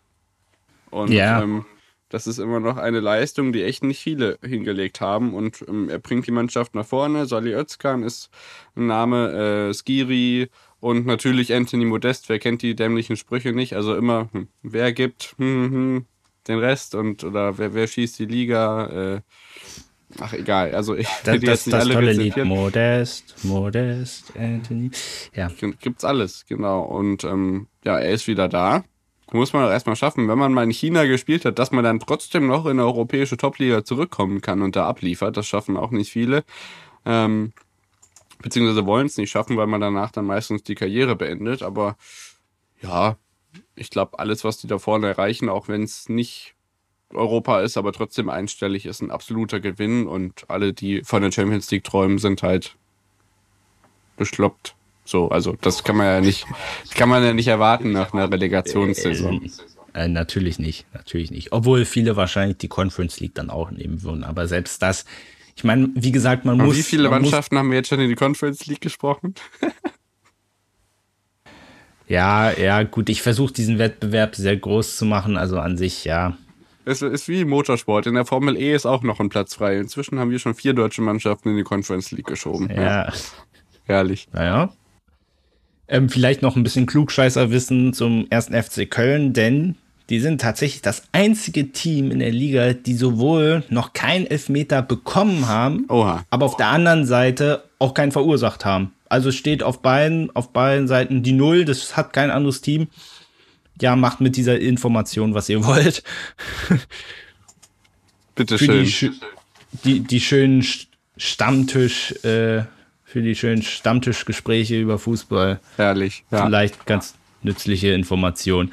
So, äh, du darfst gerne mit Mainz weitermachen. ja, endlich. Wir kommen zur drittbesten Defensive dieser Saison. Äh, nur zwei Plätze vor Arminia Bielefeld in dieser Rangliste übrigens. Ähm, Bo Svensson, der letzte Saison eine überragende Leistung gezeigt hat und ja Mainz vor dem Abstieg bewahrt hat. Die waren ja schon ähm, ja, hinter Schalke teilweise. wenn ich das nur richtig im Kopf habe, haben in den letzten Wochen ja schon eher wechselnde Leistungen gezeigt. Ähm, nachdem man zweimal gegen Arminia Bielefeld hintereinander gewonnen hat, äh, ging es dann so ein bisschen unbeständig los. Also unentschieden, unentschieden Niederlage. Dann Siege gegen Wolfsburg und Hertha waren ja die einzigen wirklich zählbaren Punkte, die man da aus den letzten Spielen mitgenommen hat. Aber auch hier ist es einfach so, dass der die Mannschaft ähnlich wie das ähm, Steffen Baumgart in Köln auch gemacht hat, einfach komplett umgemodelt hat. Man einen überragenden Jonathan Burkhardt hat, der für mich der Spieler überhaupt diese Saison ist. Also ich war äh, beim Pokalspiel in Mainz dabei und äh, der Typ ist einfach krass. Also man hat irgendwie mit Ingwertsen und Burkhardt da vorne zwei drin gesehen und Onisivo und Scholler kommen ja noch dazu, die da alle vier eigentlich wirbeln wie sonst was. Anton Stach ist nach seinem Wechsel von äh, Kräuter Fürth auch ganz gut angekommen in Mainz, spielt auch einigermaßen viel und ähm, ja, die haben einfach viele Mittelfeldspiele, die ja dazu beitragen, dass man Mainz, ja, ich weiß nicht, wo man die am Ende hinsteckt. Ich glaube nicht, dass es noch weiter nach vorne geht, aber es ist einfach eine richtig gute Saison. Ähm, vielleicht bringst du ja gleich die Conference League ins Spiel, ich weiß es nicht. Ähm, nein, nein, nein. Da ist, da ist die Verteidigung natürlich einfach das Herzstück, die sorgt dafür, dass man da steht, wo man steht. Aber auch vorne, und das finde ich fast noch herausstechender als die Defensivleistung, ist es einfach richtig spaßbringend und echt frustrierend, wenn du im Auswärtsblock stehst. Ja, mehr, mehr brauche ich gar nicht dazu sagen. Achso, was hast du für eine, was gibst du für eine Note? Äh, eine 2 habe ich den gegeben. Ah, okay. Ich habe ich hab einfach wegen, und das hat man ja im Dezember sehr gut gesehen, einfach wegen, die, dass es sehr wechselhaft zum Teil ist, habe ich jetzt einfach noch ein Minus dahinter gepackt, aber ähm, ansonsten, ja, äh, auch vielleicht noch mal was zu Bo Svensson. Äh, Ich habe gestern noch mal geguckt, äh, weil ich mir gar nicht mehr sicher war, wie lange der jetzt schon in Mainz ist. Der ist ja erst Anfang des Jahres hat er übernommen. Und ich wurde, ich wurde in unserem Saisonrückblick ganz scharf dafür kritisiert, dass ich ihn nicht in die Liste unserer Top 3 Trainer gepackt habe, weil ich gesagt habe, na, ich muss ihn mal über eine ganze Saison oder ein ganzes Jahr einfach mal sehen. Und bisher, also wenn er so weitermacht, könnte ich vielleicht am Ende der Saison drüber nachdenken. Ja, Aber- durchaus eine Überlegung wert.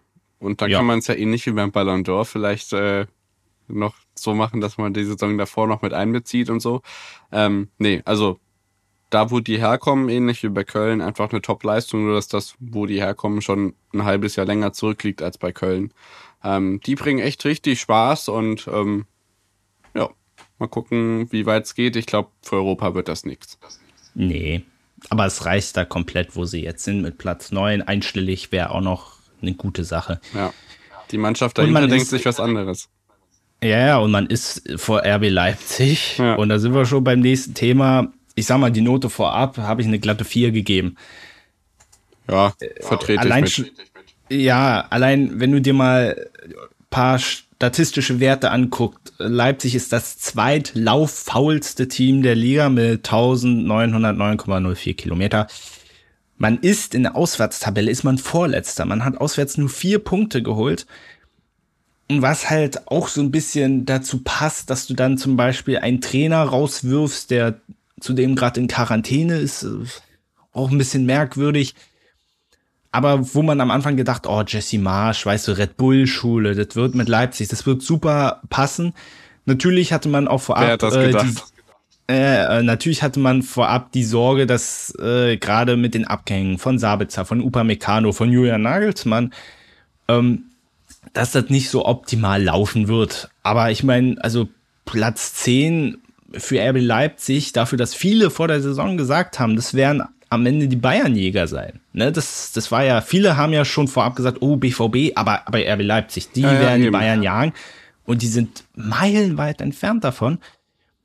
Auch jetzt so unter Domenico Tedesco das erste Spiel gewonnen, das zweite aber, glaube dann auch Krachen verloren.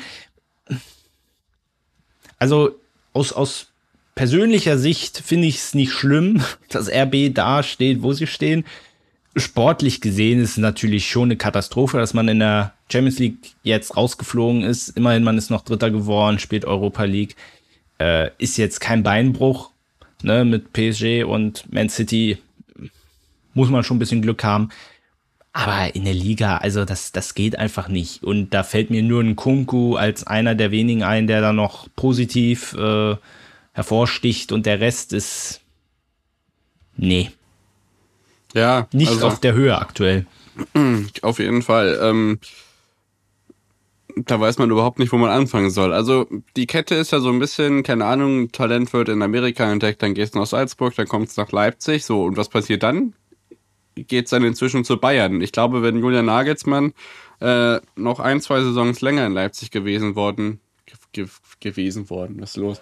Äh, wenn Julian Nagelsmann noch länger in Dortmund, äh, was, in Leipzig geblieben wäre, dann hätte man den Bayern echt was streitig machen können. Das ist nicht passiert. Ähm, deswegen werden sie in den, ja, ich glaube auch nicht, dass die nächste Saison ja, ich, ich wage keine Prognose. Also die mussten ja echt viel im Kader umstellen. Das hast du ja schon genannt. Auf der anderen Seite ähm, bin ich, glaube ich, einer der wenigen, der diese Champions League-Auftritte gar nicht so schlimm fand. Also vielleicht liegt das auch eher daran, dass wenn ich ähm, amüsante Fußballspiele sehe, die darin agierende schlechtere Mannschaft trotzdem gut bewerte, weil einfach viel passiert. Das 3 zu 6 gegen Manchester City zum Beispiel. Ähm, mhm. Gleichzeitig geht man halt nicht in den Kopf, wie man dann im letzten Auftreten in der Champions League und davor auch gegen Brügge und Man City dann ja einen Top-Auftritt hinlegt, ähm, die meilenweite Tabellenführung der Premier League zu Hause besiegt aber dann äh, nur kurze Zeit spät, später gegen Arminia Bielefeld verliert und davor auch gegen Leverkusen und Union. Ähm, es ist mir ein absolutes Rätsel. Du hast gesagt, das ist kein feiner Stil, seinen eigenen Trainer in der Quarantäne zu entlassen. Es, sagen wir so, es ist, es ist so an sich merkwürdig. Ja, also, also an sich sportlich. Äh, also ja. Sport, ja, ja, ja, das trifft's vielleicht. Also sportlich kann man es ja nachvollziehen, da wo sie jetzt stehen, ne? Aber ich, es, ist, es wirkt halt so ein bisschen komisch. Und es macht so die Gesamtsituation, finde ich, ist, macht es so bezeichnend einfach, dass man dann und vor allem dann Achim Bayer-Lorzer dann noch die nächsten Spiele weitermachen lässt und er dann auch weg ist. Also es ist so ein bisschen komisch, was da in Leipzig aktuell vor sich geht. Ähm, ich, ich bin grundsätzlich der Meinung, dass Tedesco gut passen könnte. Allerdings jetzt so mit der ersten Niederlage, gut, muss man ein bisschen Zeit lassen, aber habe ich auch wieder ein bisschen Zweifel bekommen. Zeit lassen muss man da allemal. Also ich glaube, um Tedesco-Einschätzungen, ähm, auch wenn die nicht, subjekt, äh, nicht objektiv sind, ähm, müsste man bei meinen Benny ein bisschen ranziehen. Als Schalker kann man das vielleicht ein bisschen, ähm, vielleicht auch zu positiv bewerten, aber gut, immerhin kann man es bewerten. Ähm, ja, ich weiß gar nicht so recht, woran es liegt. Erstmal finde ich es ähm, kurios, dass äh, bei Kapitän bei kicker.de immer noch Marcel Sabitzer steht. Ähm, in der Abwehr hatten mit Lukas Klostermann, Benjamin Hendrichs ähm, und Willi Orban Leute, mit denen man auf jeden Fall gut rechnen kann. Die sorgen da hinten für Stabilität, auch wenn das das ein oder andere Mal gerade gegen europäische Topclubs in der ersten Hälfte der Champions League Gruppenphase ja sehr, sehr wackelig aussah. Und dann hatten wir natürlich im Mittelfeld und im Angriff echt ja, viel ausgetauschtes Personal, gleichzeitig mit Pausen, Silva, Forsberg, aber trotzdem Akteure, die hier richtig abliefern können. Ähm, Kampel, Leimer und Kunku. Ähm, also, pff, es liegt eigentlich auch da nicht am Personal und die spielen auch nicht das, was sie könnten und das ist ja quasi seit der ersten Bundesliga-Saison somit das enttäuschendste, was RBL überhaupt jemals abgeliefert hat. Und ich habe überhaupt keine Fantasie, in welche Richtung das gehen kann. Ich kann mir alles vorstellen, ehrlich gesagt. Ja. Das glaube ich mittlerweile auch. Obwohl man da schon wenigstens das europäische Geschäft eigentlich erreichen muss. Aber ja. muss man mal gucken. Wir müssen mal, oh, die Zeit ist ja hier fortgeschritten, der Wahnsinn. Wir gehen weiter. Ich mache mal weiter mit Hertha BSC als Berliner mein Verein. Also nicht Fanverein, aber ne? Patriotismus. So ein bisschen, so aus der eigenen Stadt. Habe ich eine 3 Minus gegeben. Ich hätte eine 4 gegeben, wenn Taifut Korkut nicht gekommen wäre, wo ich mich am Anfang drüber gewunden, na, wo ich mich am Anfang drüber, ich, Ihr müsst ja Davids äh, entsetzten Gesichtsausdruck sehen. Ähm, nein, wo wir am Anfang drüber gewundert haben, weil grundsätzlich ich halte nicht viel von Typhoon Korkut. Was man aber so in den letzten Spielen dazu sagen muss, ich muss, äh, ich wusste gar nicht, dass Hertha eine Offensive hat, die auch regelrecht Tore schießen kann. Also, weil das war vor unter Pardadei, das war ja, da war ja gar nichts da. Und insofern ähm, Platz 11, natürlich ist das für ein äh, jetzt sage ich wieder das ungeliebte Wort Big City Club. Natürlich ist das immer noch zu wenig und für die Kohle, die man da investiert. Aber ich befürchte auch, solange man nicht mal daran arbeitet, auch mal ein Team zu formen und immer nur einkauft, verkauft und so weiter, solange da das niemand versteht, und ich dachte, Freddy Bobic würde das verstehen, offensichtlich tut er das nicht, ähm, da wird sich auch nichts ändern und man wird genau da bleiben, wo man jetzt auch ist wie gesagt, die 3 Minus kommt jetzt nur anhand der letzten Spiele, die mal ganz gut aussahen, insbesondere das gegen den BVB. Ich glaube, da hat sich die ganze Republik gewundert, denn niemand hätte vermutet, dass das Hertha gegen, gegen Dortmund gewinnt. Also bei, bei, bei besten Willen, das war nicht abzusehen, aber an sich, wie gesagt, der Trend sieht gut aus. Aber ähm, ich glaube, mit Korkut, das hat man beim VfB Stuttgart auch gesehen, erste Saison, wow, und danach ging es wieder bergab. Muss man gucken. Dennoch, Hertha, überarbeitet einfach mal eure Transferstrategie, dann könnte in Zukunft da was gehen. Möglicherweise. Und vielleicht sich paar Sachen vom Nachbarn mal abgucken. Äh, die kriegen es auch ohne das große Geld ganz gut hin. Ja, ich habe mich kurz erschrocken, also generell ist es einfach so vieles, was mich zum Kopfschütteln bringt. Ähm, erstmal fünf Torhüter im Kader, ja schön. Rune Jahrstein ist 37 Jahre alt, hat man gar nicht so auf dem Schirm. Ich liebe Alex Schwolo, also an dem kann es nicht liegen. Auch der hat so ein bisschen Radetzky-like einen oder anderen Patzer drin, aber ist ein überragender Torwart. Der war ja ähm, von Freiburg mal nach Bielefeld ausgeliehen und mit dem sind wir im DFB-Pokal-Halbfinale gewesen. Also Elfmeter halten kann er. Ähm, das ist ein richtig geiler Typ. Und ähm, da liegen die Probleme auf jeden Fall vor ihm. Und da muss man sich schon überlegen, welche Transferstrategie man da in den letzten Monaten an den Tag gelegt hat. Taifun Korkut ist ein Trainer, da kann man sich drüber streiten. Seine letzten Stationen waren allesamt überhaupt nicht zufriedenstellend. Wir müssen trotzdem abwarten, was er in ähm, Berlin abliefert. Ähm, wir haben solche tollen Spieler wie Tono Nariga, Stark, äh, Niklas Stark, ähm, ähm, auch junge Spieler, aber gleichzeitig halt auch solche Sachen, wo man sich fragt, warum. Also waren alle in so EM-Laune, haben äh, Almut Schuld als Expertin in der ARD gefeiert und dann irgendwann war ein Stuhl im Studio leer, beziehungsweise nicht mehr da und dann wurde gesagt, ja, der Prinz, der ist jetzt bei Hertha und muss wieder trainieren. Ja. Ich, so, so laut habe ich während der ganzen EM nicht gelacht und ich frage mich immer noch, warum die das gemacht haben. Also selbst die eigenen Fans machen sich drüber lustig. Er spielt relativ oft ähm, nicht überzeugend. Aber er ist auch immer einer der ersten, der auch ausgewechselt wird. Ja, oft. richtig. Und regt sich dann noch drüber auf am besten. Ähm, dann kommen solche News wie äh, Hertha verpflichtet Hoffenheim-Star und dann kommt Belfodil. Äh, war eine Schlagzeile, da erinnere ich mich noch dran. Äh, Davy Selke liefert auch nicht wirklich ab. Jovetic ist also der einzige vorne, den man nennen kann. Ich, ich, es ist mir, es ist einfach ein Rätsel und ich finde es dafür echt schockierend, dass sie auf Platz 11 stehen. Aber auch da, ja, die Tabelle ist eng und vor ein paar Wochen war das meine Top 1 Hoffnung für die Mannschaft, vor die sich Bielefeld stellen muss, damit wir den Klassenerhalt schaffen. Boah, dann wären wir jetzt Tabellen 10 dann wäre ich ganz schön glücklich. das wäre großartig.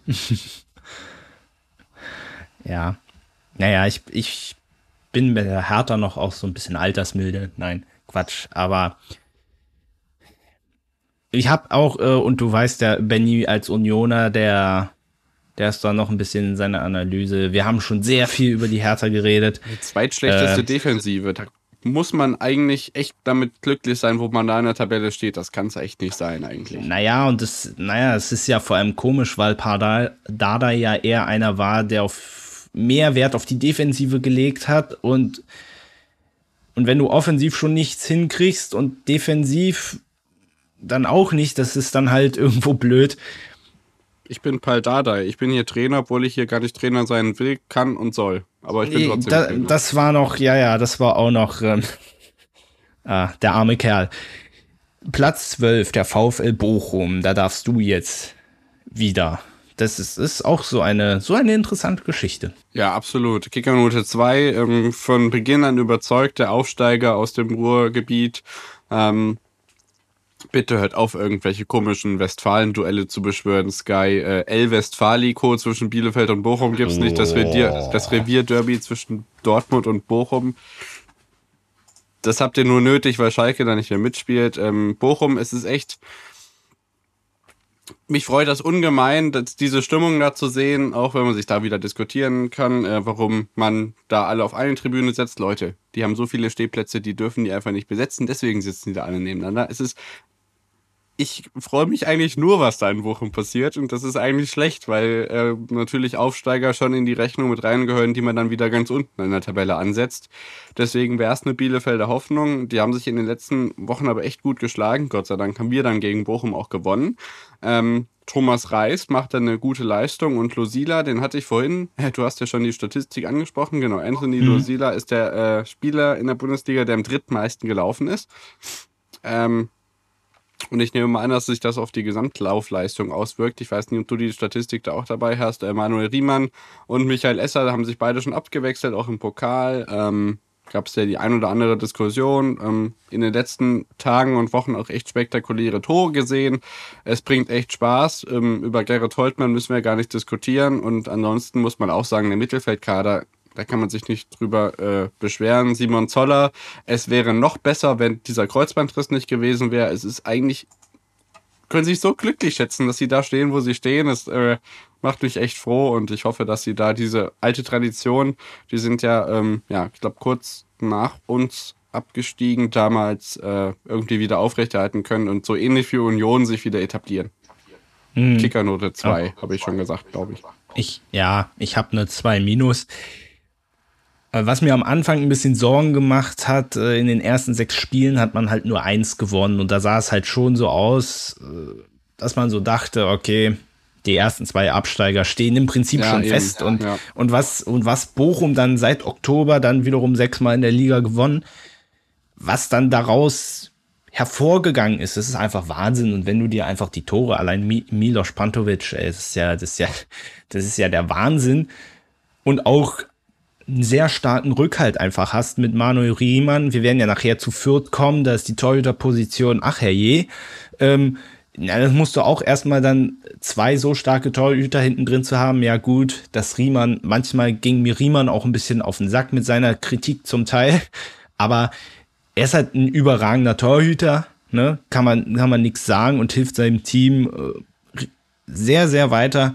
Und äh, natürlich Bochum und Bayern ist ja auch Fanfreundschaft. Ich war damals beim Pokalspiel da. Es ist einfach geil da. Und ähm, auch wenn so das Ruhrpott-Flair so nicht so meins ist an sich, aber ähm, es ist einfach toll da und Platz 12, das, das wäre absolut im Rahmen und Thomas Reis hast du ja auch schon angesprochen, das, das läuft einfach alles. Das ist einfach alles, alles gut. Ja. Können genauso, können genauso weitermachen. Wo es nicht gut läuft, ist beim VfL Wolfsburg. Und weil ich ja vorhin gesagt habe, Leipzig ist das zweitlauffaulste Team der Liga, dann ist Wolfsburg das lauffaulste tatsächlich. Und man ist in der Fairplay-Tabelle ist nur Leverkusen schlechter. Wolfsburg hat da schon 37 gelbe Karten und jeweils eine gelb-rote und rote. Und man ist in der Auswärtstabelle, man ist nur 16. mit 10 Punkten. Dazu in der Champions League ausgeschieden. Da habe ich mich vor zwei Wochen schon tierisch drüber aufgeregt, weil ich der Meinung bin, wenn du im Los Top 4 bist und bekommst dann so eine Gruppe, kann es einfach nicht sein, dass du am Ende dann ausgerechnet Vierter wirst. Ähm, insofern, ich habe Wolfsburg eine glatte 4 gegeben, jetzt auch mit dem Trainerwechsel. Ähm, wo man, wo Jörg Schmatke am Anfang gesagt hat, oh, man Marc van Bommel, das ist jetzt der richtige Trainer, dann holt er Florian Kofeld. Am Anfang läuft's wieder gut und dann verlieren sie doch wieder, ich weiß nicht, wie viel Spieler am Stück sie dann verloren haben. Wolfsburg, das ist einfach auch gerade die defensive Lacroix letzte Saison überragend mit Brooks zusammen der Unsicherheitsfaktor in der Abwehr, muss man einfach so krass sagen. Auch Wout Wechos tut sich sehr schwer in dieser Spielzeit mit dem ja. Tore schießen. Ähm, dann trifft hier und da mal Matcher. Das finde ich noch ganz gut. Ehrlicherweise freut mich für ihn. Aber ansonsten Wolfsburg, das ist, das ist Kraut und Rüben da. Ja. Und ich glaube ja. tatsächlich, natürlich, jetzt hat Kofeld, der hat jetzt auch ein bisschen Zeit, mehr seine Spielidee auch zu erläutern. Diese Zeit sollte man ihm auch geben. Aber er hat mir dann auch in dieser kurzen Phase gezeigt, dass er halt kein Champions League Trainer ist. So, ist, ein, ist einfach so. Und dass er diese Dreifachbelastung einfach noch nicht so steuern kann. Und ich könnte mir auch gut vorstellen, dass das Kapitel auch sehr schnell wieder geschlossen wird. Würde ich Wolfsburg tatsächlich zutrauen. Ja, genau. Spielidee von Florian Kofeld darf halt in Wolfsburg nicht sein, wir müssen den Abstieg verhindern. Das muss irgendwas Kreativeres sein. Gerade wenn man das Personal dazu hat, was ja in Wolfsburg auch durchaus äh, vorhanden ist. Man hat nach dem 1 zu 0 Sieg gegen den FC Augsburg achtmal verloren und gegen Bielefeld unentschieden gespielt. Also kann man sagen, dass der Kofeld-Hype auf jeden Fall wieder abgebrochen ist. Und ähm, ich bin mir nicht sicher, ob der nochmal in der Art wieder auflebt, wie er da begonnen hat. Ähm, das Ganze ging ja schon in Münster los, als man bei der Mark von Bommel Premiere da diesen Wechselfehler hingelegt hat, der auch breit getreten wurde bis zum geht nicht mehr. Ähm, es ist einfach richtig beschissen losgegangen bei denen. Ähm, man muss sich über Castells nicht aufregen, man muss sich über den ganzen Kader nicht aufregen. Es ist alles da, um einen sicheren Europapokalplatz zu erreichen und ähm, sie kriegen es auch da, auch aufgrund der Spielidee, aufgrund der Handlungsweisen nicht hin, ihr äh, Kaderkapital in gute Leistung umzusetzen. Und das ist mir nicht erklärbar, warum ähm, da diese Niederlagenserie steht. Ja, und äh, nochmal äh, kommen wir auch zurück, reden wir ja auch gleich bei Gladbach drüber, diese, diese, diese Trainerwechsel ähm, zum Teil. Ich meine ja gut, äh, Schmatke und Lasner kamen zwar zwischenmenschlich offensichtlich nicht so gut klar, aber sportlich gesehen war er, jetzt hinten raus betrachtet, die wohl die optimale Lösung. Ja. Und das muss ich auch Jörg Schmatke dann auf die Fahnen schreiben, dass er dass man da das Verhältnis, wie gesagt, keine Ahnung, was da jetzt konkret war. Vielleicht war Glasner auch schuld daran, kann ja sein. Ähm, aber dass man das nicht irgendwie so hinbekommen hat, dass man das doch trennen kann, dass es, dass man sich dann dazu entschlossen hat, die Arbeit, äh, die, die Arbeit zusammen zu beenden. Ich glaube, das war, das war ein schwerwiegender Fehler. Das, das würden die Wölfe heute nicht mehr so machen, selbst wenn das Verhältnis so an sich nicht so intakt wäre. Ähm, auf jeden Fall, also Wolfsburg, die müssen da, die haben, Kofeld hat jetzt auch Zeit, da was zu entwickeln, natürlich in der Winterpause. Muss mal gucken, ähm, wie das jetzt fruchten wird. Erst dann kann man, glaube auch eine seriöse Einschätzung geben. Aber so bis hierhin, nee, das ist, das ist nicht gut, was der VfL da macht. Und wie gesagt, hast schon richtig gesagt, der, der Kader ist da. Schlagen wir mal die Brücke zu Gladbach, die auch einen Kader haben, der mehr könnte. Da darfst du jetzt gerne mal wieder die einleitenden Worte. Ähm, Wolfsburg Kicker, also nicht Kickernote, äh, meine Note 4, Gladbach meine Note 5.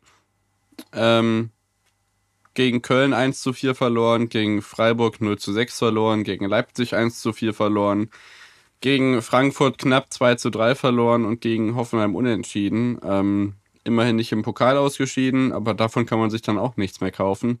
Ähm, auch hier gilt das gleiche bei Wolfsburg, aber es ist einfach noch enttäuschender, weil man sich so viel erhofft hat von dieser personellen Zusammenstellung. Was haben wir letztes Jahr uns über Florian Neuhaus gefreut?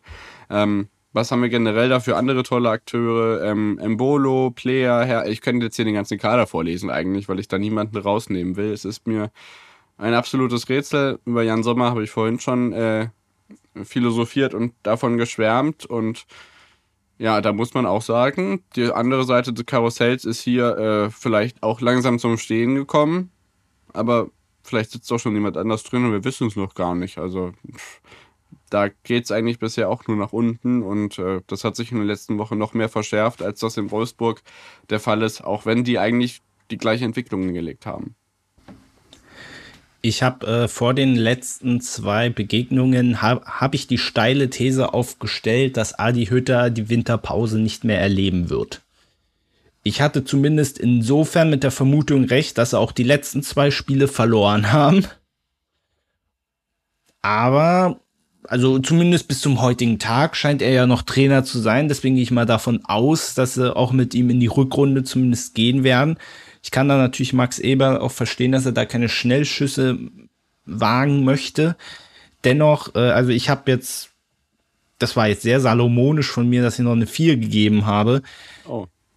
Allein auswärts auch wieder auf Relegationsplatz 16 mit, mit fünf Punkten. Und man hat gegen die Bayern, ich meine, natürlich hat man da auch ein bisschen, sagen wir mal, über den Möglichkeiten gespielt. Das war einfach ein perfekter Abend. Aber man hat ja auch nicht umsonst 5-0 gewonnen. Und man hat gesehen, was dieses Team kann. Und das, das geht einfach nicht, dass man so derartig abstürzt. Und da kann ich dann persönlich nur zu der Meinung kommen, dass es dann doch möglicherweise am Trainer liegt. Weil ich die Mannschaft ist, ja. ja. Nee, und auch 32 Gegentore. Das ist, das ist brutal. Ich hatte jetzt zum Beispiel, äh, das hatte ich vor zwei Wochen schon mal erzählt, dass äh, nach einem Spiel, wo sie sehr hoch verloren haben, ich weiß jetzt nicht mehr welches das war, aber da hatte Jan Sommer am Ende in meiner Kicker Manager 11 hat er noch 10 Punkte gekriegt. Da musst du mal daran siehst du eigentlich mal, wie viel der eigentlich gehalten hat, dass du trotz einer hohen Niederlage einen Torhüter noch einen zweistelligen Punktewert gibst. Das ist, das unterstreicht eigentlich nur, dass Sommer so der einzige ist, der da noch Normalform hat. Und Florian und Florian Neuhaus, ja, ist für mich wieder so ein Zeichen, wo du auch siehst, ganz langsam mit den jungen Pferden, musst du halt über einen längeren Zeitraum sehen, wie diese Leistungen, wie die ihre Leistungen bringen können.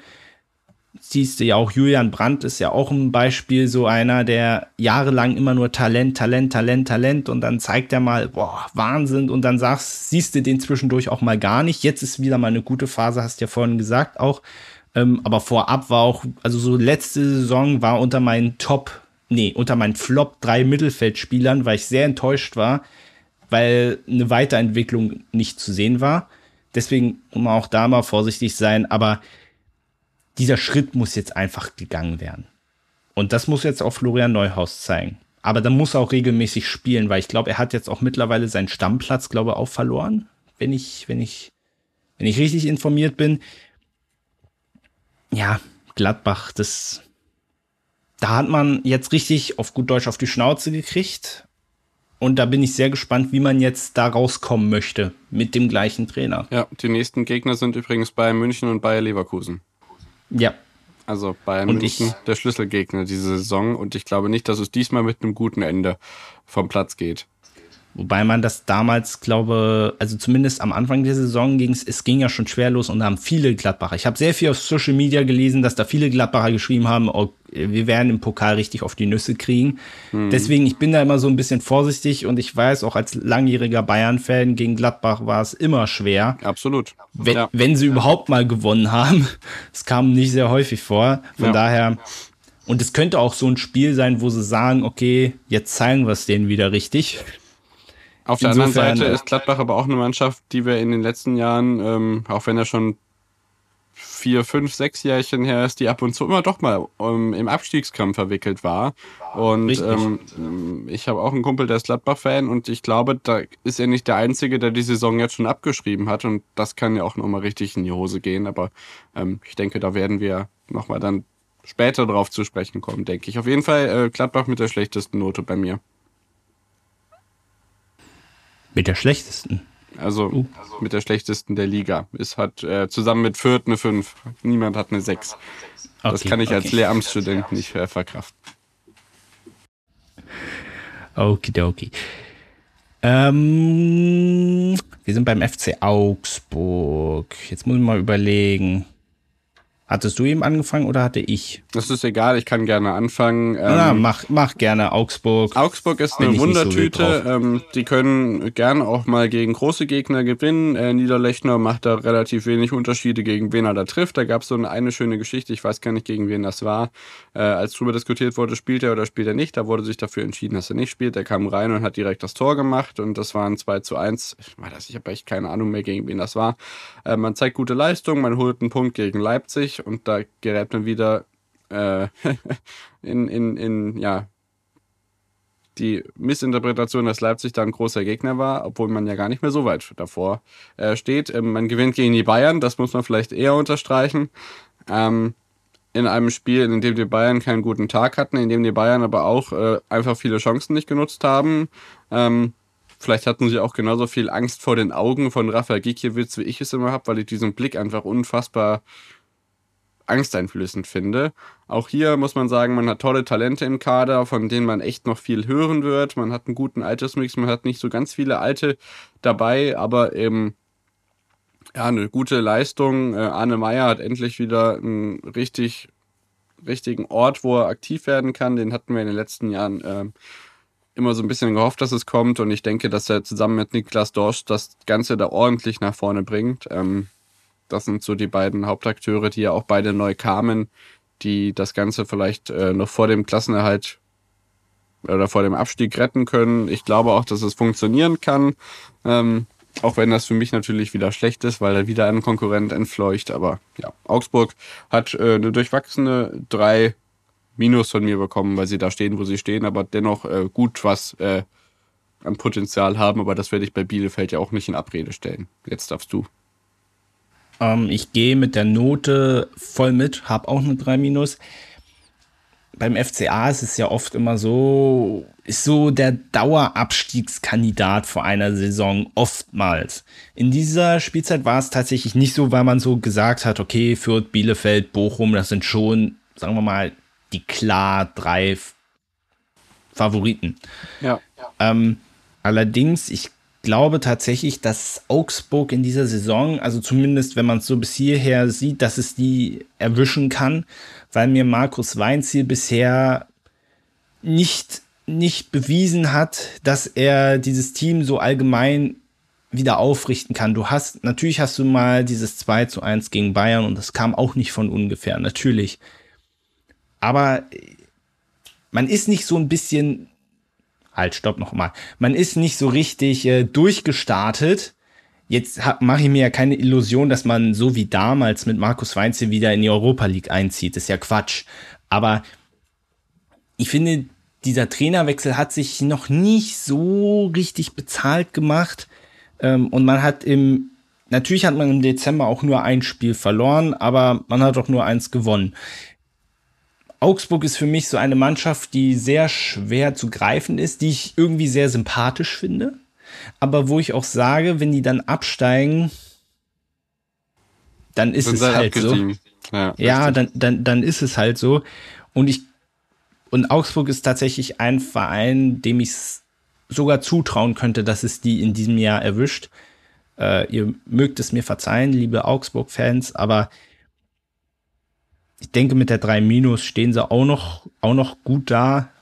Ähm, sie zeigen dann in diesen Spielen wie Bayern, was sie können, natürlich, aber so, so im Allgemeinen glaube ich ehrlicherweise, dass das nicht mehr lange dauern wird, bis auch der FCA sich mal wieder in die zweite Liga verabschieden wird. Hängt natürlich auch immer von der Konkurrenz hinten ab. Wir gehen zu Platz 16 zum VfB Stuttgart, wo ich äh, eine solide 3 genommen habe. Und zwar ganz einfach aus dem Grund, ich glaube nicht, dass Stuttgart noch lange da hinten stehen wird. Ich habe mich sehr lange Zeit gewundert, ehrlicherweise.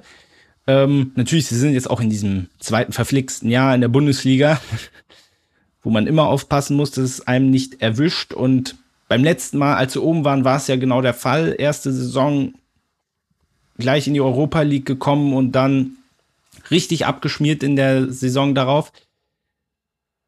Da müssen die Stuttgarter echt aufpassen, aber ich glaube, dass auch Pellegrino Materazzo nach wie vor der richtige Trainer für diesen Verein ist. Ja.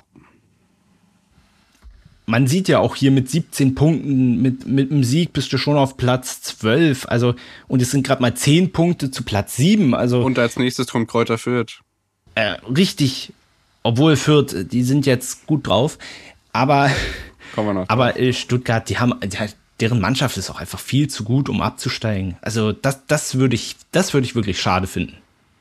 Ja, ähm, beim Kicker sind die Mittelfeld, also generell alle Spiele mal alphabetisch sortiert und das Mittelfeld hat fast das ganze Alphabet äh, voll, so viele Spiele haben die da. Ähm, was mich allerdings was ich voranstellen muss, dass Stuttgart die einzige Mannschaft im Moment ist in der Bundesliga, die aufgrund, äh, die ich aufgrund von Verletzungssorgen in Schutz nehme, weil die einfach ähm, ja quasi den kompletten Angriff verloren haben, zumindest den, der letztes Jahr richtig stark überzeugt hat.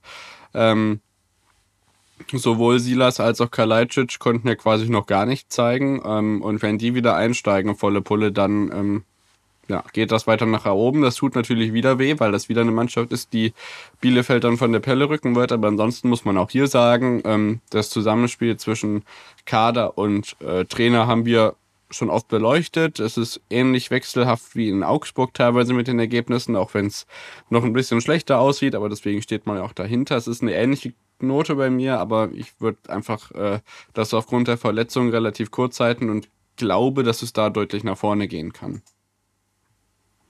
Jo, das denke ich ja auch. So, jetzt, jetzt kommen wir zu Arminia Bielefeld. Und du hattest ja den Wunsch, dass ich anfangen soll. Ja. Soll ich immer noch? Mach das. Na gut, na gut. Also, ich, ich, sagen wir mal so. Ich fange mal so an. Du brauchst nicht äh, zurückhalten. Sei nicht diplomatisch. Äh, du musst ehrlich also sein. Also Bielefeld hat nun mal, also das sind statistische Werte, ja, das denke ich mir ja nicht auf. Die stärkste Laufleistung. Auf, die äh, zweitschlechteste Offensive. Ja, aber das laufstärkste Team der Liga. Auch, stellt auch den laufstärksten Spieler mit Manuel Prietl.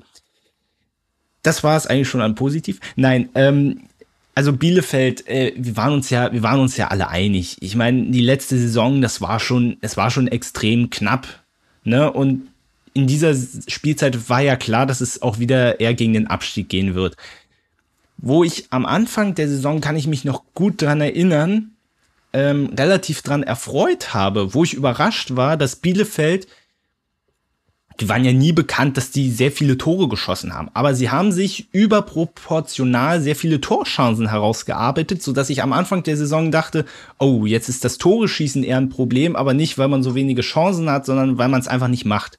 Und irgendwie im Laufe der Saison ist es so wieder so ein bisschen, so dahin gekommen, dass man sich auch die Chancen nicht mehr erspielt.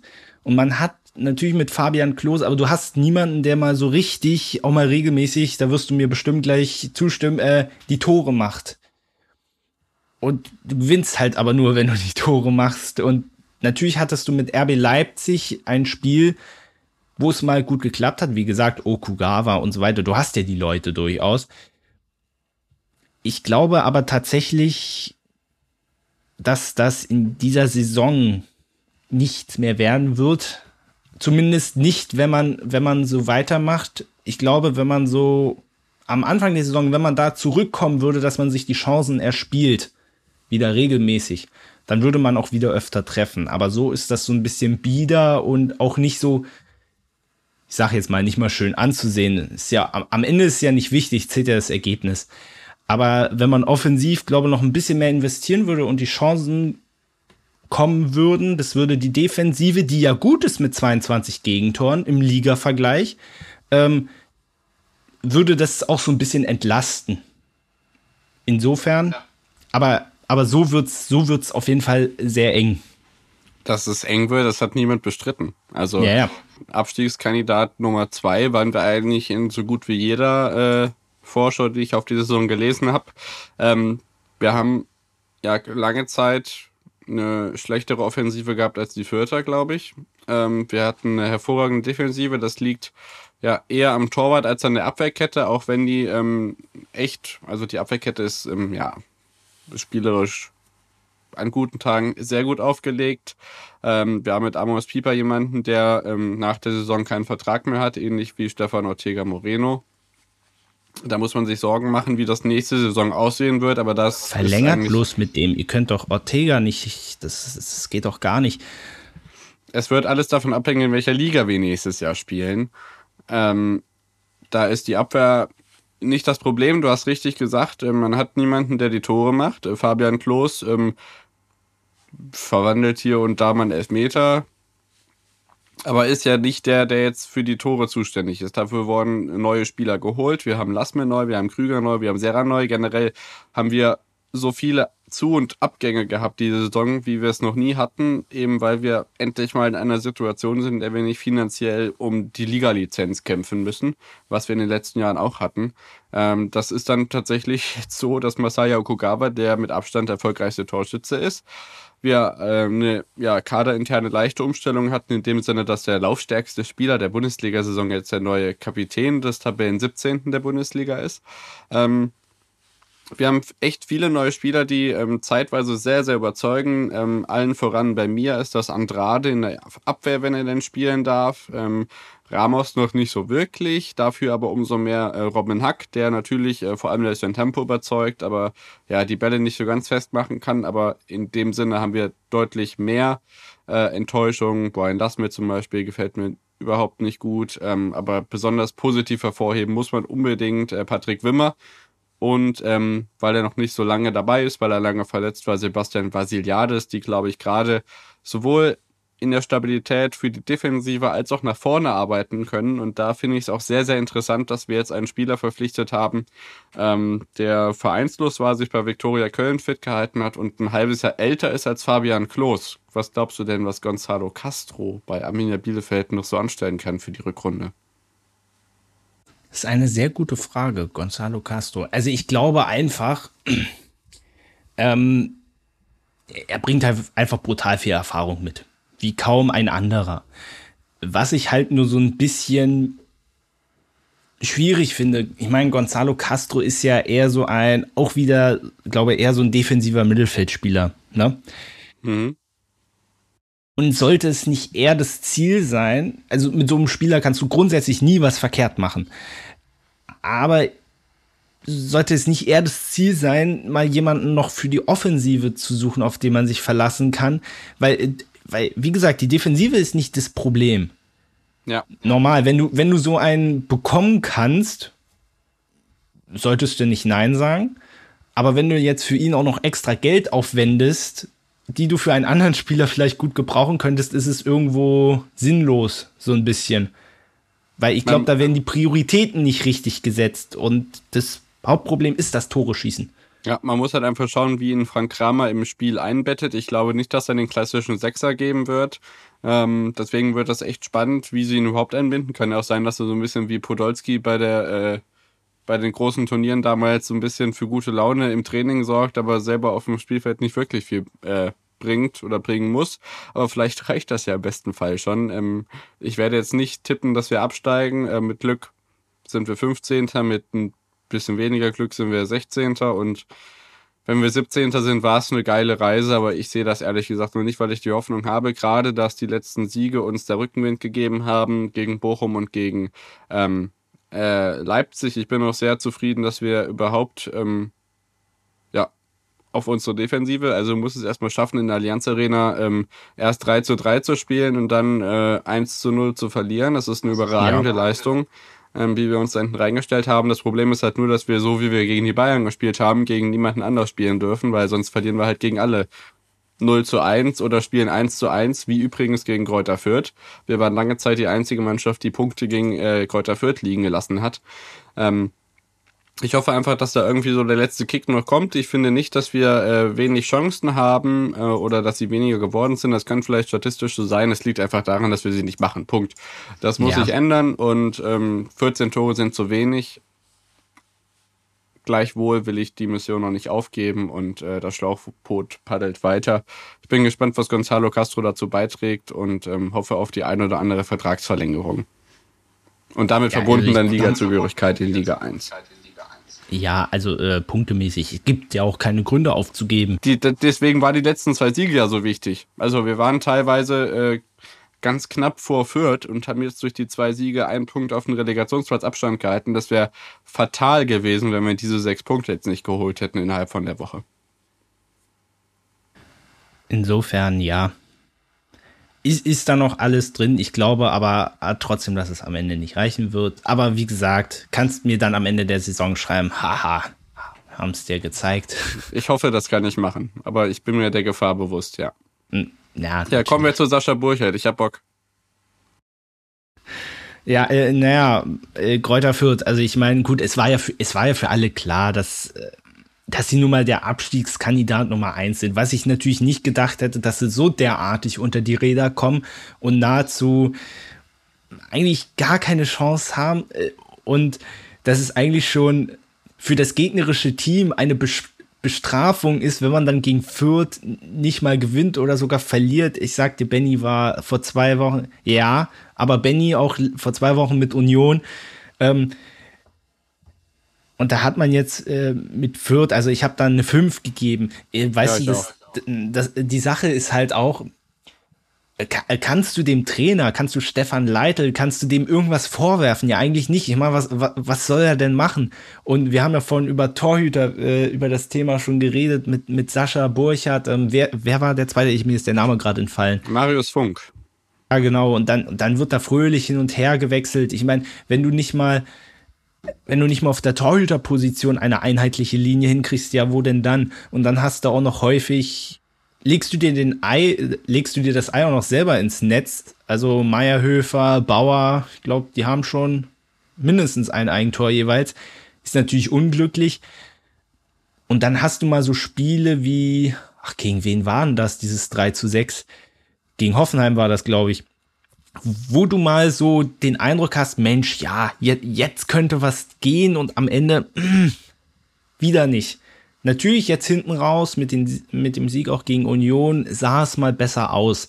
Aber es wird nicht reichen, um den Klassenerhalt noch zu schaffen. Das ist für mich klar, weil du musst ja allein, um den Relegationsplatz zu erreichen, musst du jetzt schon äh, zwölf Punkte aufholen. Ja, die steigen ab.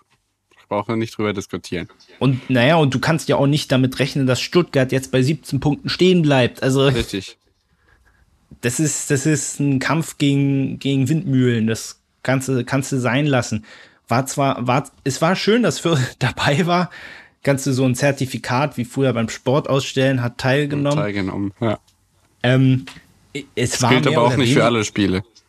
Nee, aber ja, richtig. Ich hätte es mir gern, also es war ja irgendwie klar, dass es so kommen wird, aber also so derartig niederschmettern habe ich dann doch nicht mitgerechnet dass man so chancenlos ist. Und es ist halt auch blöd für einen Abstiegskampf. Ich meine, weil du hattest das im letzten Jahr ja auch schon. Da oh, ich finde das ganz komfortabel, dass wir da zumindest eine Mannschaft haben, die damit ganz gut planen kann. Nicht, dass Richtig. es so läuft wie beim letzten Bielefelder Bundesliga-Abstieg, dass wir am letzten Spieltag, dadurch, dass Karlsruhe, glaube ich, noch irgendwie einen Punkt holt, äh, als 18. absteigen, obwohl wir das nie waren. Deswegen finde ich das tatsächlich ganz komfortabel. Äh, lass mich kurz zwei Sätze sagen. Ähm, Kader ist nicht dafür gemacht, den Klassenerhalt zu schaffen. Das ist überhaupt kein Vorwurf, das kann passieren. Das ist auch alles schön und gut. Das war mal wieder eine Erstligasaison. Das ist schon mal schief gegangen. Man hat mit Nils Seufert einen Bielefelder ähm, ähm, verpflichtet, der jetzt auch nicht wirklich viel spielt. Man hat solche Legenden wie Julian Queen und Adrian Fein im Kader, die jetzt auch nicht gerade für die Topleistung sorgen. Und am allerschlimmsten ist ja fast schon, dass äh, beim Kicker dann Sascha Burchert die beste Topspieler-Note äh, der ganzen Mannschaft hat, der ja schon seit ja, inzwischen Jahrzehnten miserable Leistung in der Bundesliga ähm, äh, zeigt. Ähm, ich weiß nicht, ob da einer deiner Zuhörerinnen oder Zuhörer äh, Lust und Laune dazu hat, aber er kann gerne mal bei uns in die Folgen reinhören und so ein Best of Sascha Burchert Bashing von mir zusammenstellen. Da war ich in den letzten Wochen sehr aktiv, deswegen möchte ich mich hier zurückhalten. Und ähm, ja, der Spielvereinigung Kräuter Fürth, die leider nicht mehr im Playmobil-Stadion zu der, äh, nicht mehr im Playmobil-Stadion spielt, auch nicht mehr in der Trolley-Arena, dazu gratulieren, dass sie die Teilnehmerurkunde nach dem 34. Spieltag ehrenhalber durch ein Unentschieden gegen Arminia Bielefeld in der Hinrunde überreicht bekommen. Jo. Nein, sie spielen jetzt im Sportpark Rohnhof Thomas Sommer oder wie heißt das? Das ist total, ist total merkwürdig. Kann, kann auch kein Mensch, also das ist so lang, kann sich auch kein Mensch merken. Ja. Kräuter Fürth war, war schön mit euch. Naja, gut, aber also wenn du jetzt schon darauf anspielst, Sascha Burchardt, ich hatte ja ähm, Ach, ich habe ja gerade einen Berliner hier sitzen, fällt mir jetzt erst ein. Ja, ja, richtig. Kennst du dich an dieses wunderbare ich, Kopfballtor, äh, diese, diese klärenden Aktionen, da war er dritter Torwart der, ich glaube, das, das genau war, das, das, ich weiß nicht mehr in welcher Saison das war, aber das war ja gegen 2, den 8, HSV. 2, ja, oder so. Ja, das war gegen den HSV, wo er zweimal rausgekommen ist, wunderschön mit dem Kopf geklärt hat und zweimal hat von der Mittellinie einer den Ball ins Tor war das nicht sogar C. Roberto, kann das sein? Kann, ich glaube, einer war so, war Trochowski sogar. Piotr Trochowski, Nationalspieler übrigens. Wer kennt ihn nicht? Like ja, weiß ich nicht mehr genau, aber ja, aber ja, das genau, war... Er war dritter Torwart und hat zweimal überragend versucht, den Kopf zu klären. Seitdem ist Sascha Burche bei mir unten durch und deswegen war ich sowas von geschockt, als er jetzt diese Saison wieder ankam. Hallo, ich bin Sascha Burchert, ich möchte gerne Bundesliga spielen. Aber ich habe gesagt, ich halte mich zurück jetzt. Ja, ja, alles gut. Ähm, wir sind da auch so weit durch und die Zeit ist ja vorgeschritten. Das ist der Wahnsinn. Vielleicht noch so als abschließendes Wort äh, dazu. Es war tatsächlich die fairste Hinrunde seit 30 Jahren. Es gab nur 16 Platzverweise und äh, so wenig gab es seit der Einführung der gelb-roten Karte in der Saison 91-92 noch nie. Ja, schöne Grüße an den VAR bei Bielefeld gegen Leipzig an der Stelle. Da, wir haben in Unterzahl gewonnen übrigens, möchte ich nur mal festhalten. Ja, ja. Aber über ein VAR reden wir heute mal besser nicht. Nee, lass mal mal. Erst, erst wenn es wieder akut wird. Gut. Wann ist es dann nicht akut? Egal, wir lassen das lieber. Ja, das ist noch eine andere Frage. Na gut, schließen wir das an dieser Stelle mal ab.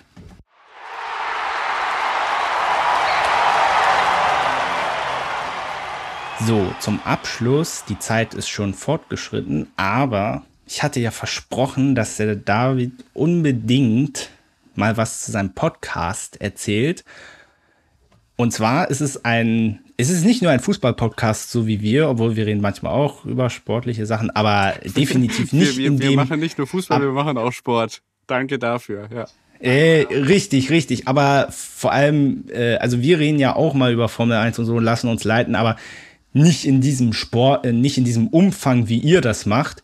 Ja, erzähl einfach mal so ein bisschen, wie heißt der, wo kann man ihn überall hören und vor allem, was besprecht ihr da so? Also ich weiß es, aber die da draußen genau, nicht. ich mache mit meinem Kumpel zusammen äh, On the Pitch, der Sportpodcast, das Ganze seit ja inzwischen über einem Jahr. Wir haben letztes Jahr im Sommer uns erst tatsächlich wirklich so kennengelernt, obwohl wir tatsächlich äh, fast auf die gleiche Schule gegangen sind, uns aber irgendwie nie so unterhalten. Und dann saßen wir irgendwann letztes Jahr beim Grillabend zusammen und haben uns über die Schalker Mannschaft von 2010 beömmelt ähm, oder da, kurz danach dann Raoul, große Champions League-Nächte und so weiter. Und dann hat sich irgendwie herausgestellt, dass wir beide auch noch eine Begeisterung für den Wintersport haben.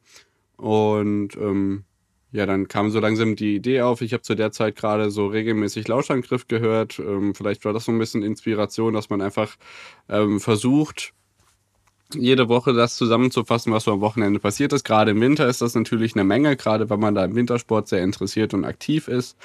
Ähm, genau, dann haben wir einfach angefangen. Das war dann letztes Jahr so kurz vor der Vier-Schanzentournee, die ja heute wieder beginnt. Also ich weiß nicht, wann ihr das hört, aber schaut gerne mal rein. Ähm, ähm, Genau, wenn ihr euch da informieren wollt, at onthepitch-pod bei Twitter und bei Instagram, wo kann man uns finden? Eigentlich quasi überall. Wenn ihr noch ein Portal findet, wo ihr uns nicht findet, könnt ihr uns das gerne schreiben, dann kümmern wir uns darum. Also Spotify, Google Podcasts, äh, was weiß ich, überall, äh, Audio und Au. Da äh, sind wir schon gut vertreten, glaube ich. Und ähm, wenn man uns sucht, dann kann man uns auch finden. ähm, genau, wir also ich habe bei mir gemerkt, dadurch, dass ich das jede Woche, wir machen Fußball jetzt vielleicht nicht so ausführlich wie ihr oder wie wir das hier heute gemacht haben, sondern haben immer versucht, das so ein bisschen zu reduzieren in den letzten Wochen. Und das machen wir sowieso immer am Ende unserer Podcast-Folge. Das heißt, die Leute, die das Überangebot an Fußball irgendwo anders abholen, verlieren dadurch nichts, weil ihr dann quasi trotzdem drei Viertel von uns hören könnt und dann hört ihr Fußball, wenn ihr das intensiver wollt, woanders. Dennoch haben wir auch da alle News drin. Ansonsten gibt es viel. Benny ist sehr Darts begeistert, führt mich da gerade bei der WM so ein bisschen ran. Es ist schon eine coole Sache, auch wenn gestern beide Deutsche ausgeschieden sind. Ähm, Formel 1 seit jeher so eine Sache, die mich unfassbar begeistert. Da bin ich sehr tief drin. Ähm, würde ich behaupten, Wintersport sowieso, da vor allem Skispringen und äh, Biathlon, vor allem bei Benny, aber auch alles andere. Ansonsten machen wir aber auch wirklich die komplette Breite, also Tennis, äh, Snooker teilweise sogar. Ähm, also Eisschnelllauf, was wir nicht brauchen, ist so wie Curling oder Schach. Aber sonst sind wir schon echt breit aufgestellt und wenn, irgendwelchen exotischen Sportarten irgendwas passiert, dann äh, versuchen wir das mal mit reinzunehmen. Natürlich ist das schon auch subjektiv ausgewählt, aber es ist, glaube ich, immer noch eine einigermaßen Nische und deswegen das so kompakt zusammenzustellen, ist teilweise gar nicht so einfach.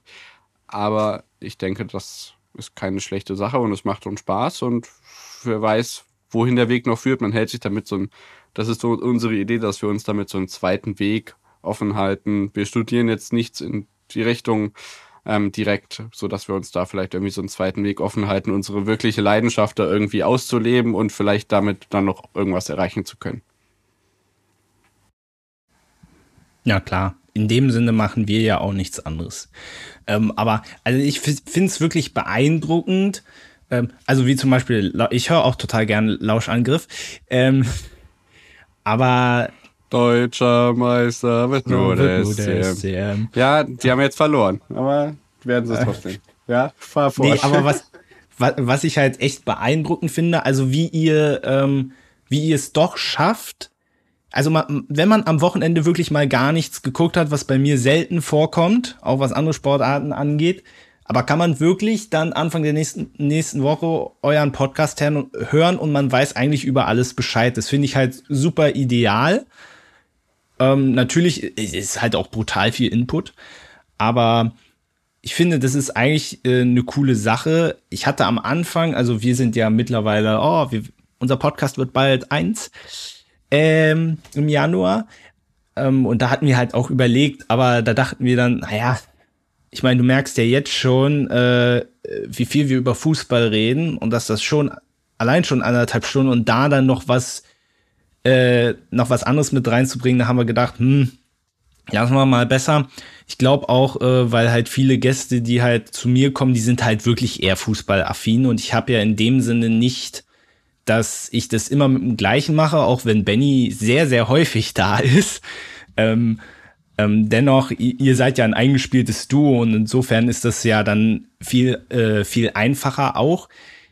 Habt ihr das tatsächlich auch so, dass einer eine Sportart machen möchte und der andere sagt, um Gottes Willen, bitte, bitte bleibt mir damit weg? Oder, oder habt ihr da so auch relativ gleiche Interessen? Ähm, ich glaube, wir haben das Glück, dass wir auf der einen Seite echt viel übereinstimmende Interessen haben. Auf der anderen Seite habe ich mir am Anfang schon gedacht, warum will ich mir jetzt jede Woche da von Bennys Ohr abkauen lassen, wenn er sich da über Snooker oder Darts aufregt, das, äh, oder was heißt aufregt, davon erzählt.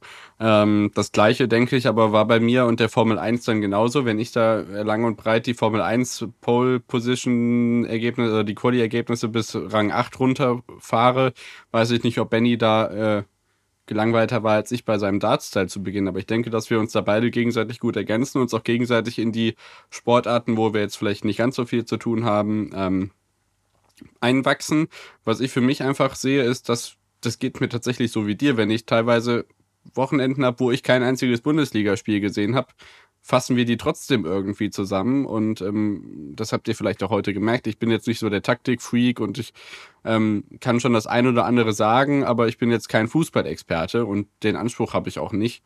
Und das könnt ihr von uns eigentlich auch nicht erwarten, aber dafür reicht die Zeit endlich gar nicht. Und der Zeit Ähm, ja, richtig. Wie gesagt, wir haben es einfach reduziert, weil Sport ist so viel mehr als nur Fußball, dass man einfach das andere auch mal zu Wort kommen lassen muss. Und da ist gerade der Wintersport eine riesige Lücke, die in der Breite der Gesellschaft zwar irgendwie schon Platz hat, aber irgendwie nicht wirklich so den Stellenwert bekommt, den er hat. Ähm, das geht vielen anderen Sportarten auch so. Handball, ähm, die jahrelang kämpfen, dass die Großereignisse im TV übertragen werden. Und ja, ich weiß nicht, diese Kompaktheit gefällt mir einfach. Und ähm, wenn man solche Freaks hat, die sich für alles ein bisschen interessieren, aber ich will jetzt nicht sagen, von nichts wirklich eine Ahnung haben, aber ähm, ja, einfach diese Breite abdecken wollen, ich glaube, dann ist das eine ganz gute Maßgabe, da auch regelmäßig dran zu bleiben, wenn man so einen festen Termin hat. Hier, ich muss Montag da zwei Sätze zu sagen.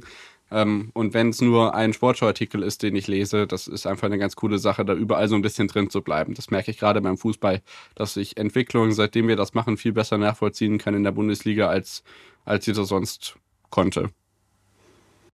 Hm. Also wenn ihr un, äh, wenn ihr sportlich begeistert äh, seid, hört da unbedingt mal rein. Ähm, ich mache das auf jeden Fall äh, regelmäßig und äh, finde mich. das eine ganz tolle, finde das auch eine tolle Sache, weil äh, du hast es ja gesagt, weil es, man muss ja ehrlich sein, Fußball-Podcast gibt es auch wie Sand am Meer mittlerweile. Und es ist ja auch so, ähm, sich nur mit diesem Fußballangebot durchzusetzen, weil es gibt ja auch mittlerweile jedes große Medienunternehmen hat so viele Fußball-Podcasts mittlerweile und da hat man ja auch, werdet ihr ja auch merken, gar nicht diese Vermarktungsmaschinerie und so weiter, das alles so zu kommunizieren, ähm, wie die es mitunter haben. Insofern ähm, hast du ja auch gesagt, ist das noch relativ Nische, aber ich finde es ich find's sehr gut.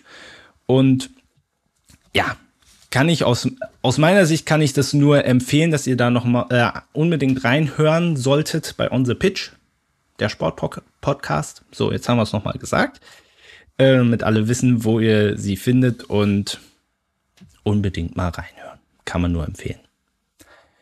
So, dann würde ich jetzt langsam so in den Schluss überleiten, wenn es okay für dich ist. Weil ich glaube, wir sitzen jetzt schon geschlagene zwei Stunden. Das ist ja Wahnsinn. wird, Zeit, wird Zeit für Frühstück so langsam. Um 12 Uhr wird Zeit fürs Frühstück. So ist das. Wir haben ja Ferien. So ist es. Mhm. Also, ähm, ich würde noch eine fußballerische Sache schnell loswerden wollen. Ja. Und dann sind wir, und zwar, ähm, weil wir jetzt am Ende des Jahres sind, äh, wollte ich mal so vielleicht drei Personalien noch äh, erläutern, die in diesem Jahr leider von uns gegangen sind. Und zwar natürlich als Bayern-Fan, nicht nur als Bayern-Fan, sondern Gerd Müller hat uns ja auch in der deutschen Nationalmannschaft äh, sehr viel Freude bereitet, der Bomber der Nation, der in diesem Jahr, der ja auch schon jahrelang äh, gesundheitliche Probleme hat, aber leider von uns gegangen ist, dann Horst Eckel, jetzt zuletzt der letzte Weltmeister von 1954.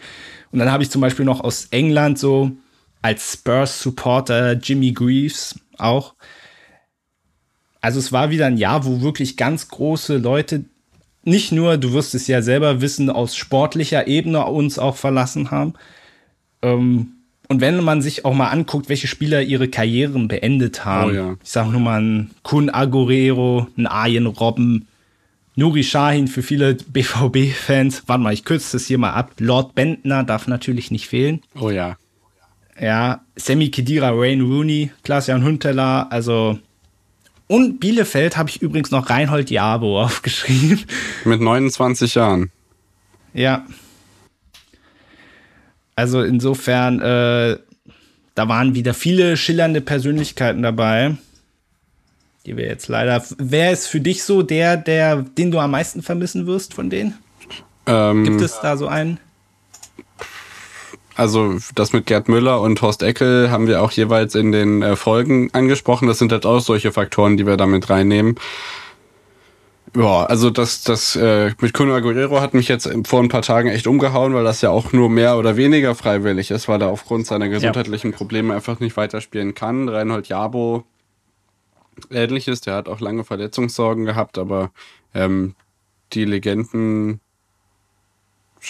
von Gerd Müller und von Horst Eckel. Beiderseits sind gerade für den deutschen Fußball unermesslich groß und gerade, ja, Vielleicht liegt es auch daran, wenn man Geschichtsstudent ist, aber diese, diesen, diesen Effekt, den das sogenannte Wunder von Bern 1954 hatte und das jetzt wirklich der letzte, der da aktiv auf dem Feld stand dabei ist, jetzt nicht mehr unter den Lebenden weilt, das ist schon, ja, also wir werden älter und das gehört irgendwie dazu. Das merkt man auch in vielen anderen Bereichen des Lebens, wer dieses Jahr irgendwie, ähm, ja, gestorben ist, den man so nicht sich vorstellen kann, dass er, dass er noch lebt. Das wird in den nächsten Jahren natürlich gefühlt auch immer noch zunehmen, weil wir ja, alle älter werden.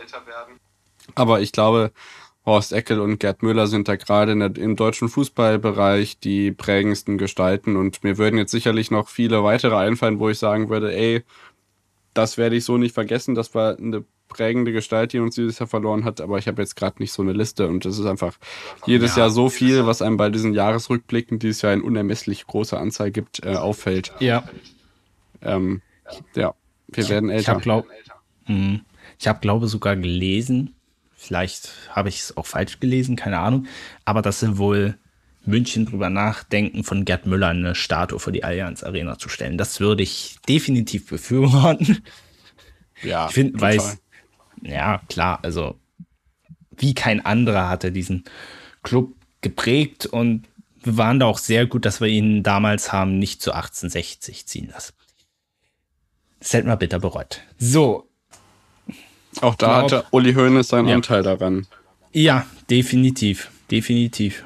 Nochmal eine jetzt, große Empfehlung an Elf Leben an der Stelle. Sorry, aber die Cross-Promo kann ich mir nie verkneifen.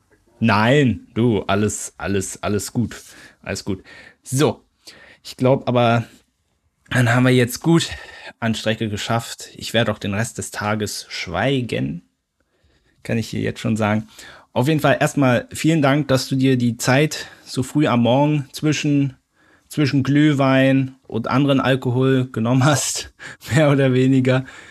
Der Weiß Weihnachtsbraten ist immer noch nicht so ganz verdaut. Man hat die letzten Tage nur gegessen. Ja, danke für die Einladung. Hat Spaß gemacht. Auch nochmal die Rückrunde, äh, die Hinrunde äh, zu reflektieren. Und ähm, ja, ich bin mir sicher, dass du jetzt vielleicht sogar mit äh, dem zweiten Daumen auch noch der Hermine den Daumen drückst, dass wir den Klassenerhalt schaffen. Es hat Spaß gemacht und ich bedanke Definitiv. mich für unsere äh, für unseren gemeinsamen Rückblick. Ich nehme bestimmt was mit für die Rückrunde und ähm, vielleicht hören wir uns auch wieder.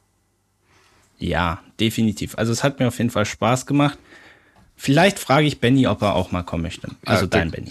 Auf jeden Fall kannst du das gerne machen. Da kannst du Benny und Benny zusammenführen und du kannst ähm, ja, den vierten Platz des HSV am Saisonende der zweiten Fußball-Bundesliga gemeinsam mit dem neuen Zweitliga-Experten Benjamin Scherb diskutieren, der dann beleuchten wird, wie das Tabellenende von Schalke dann ausfällt.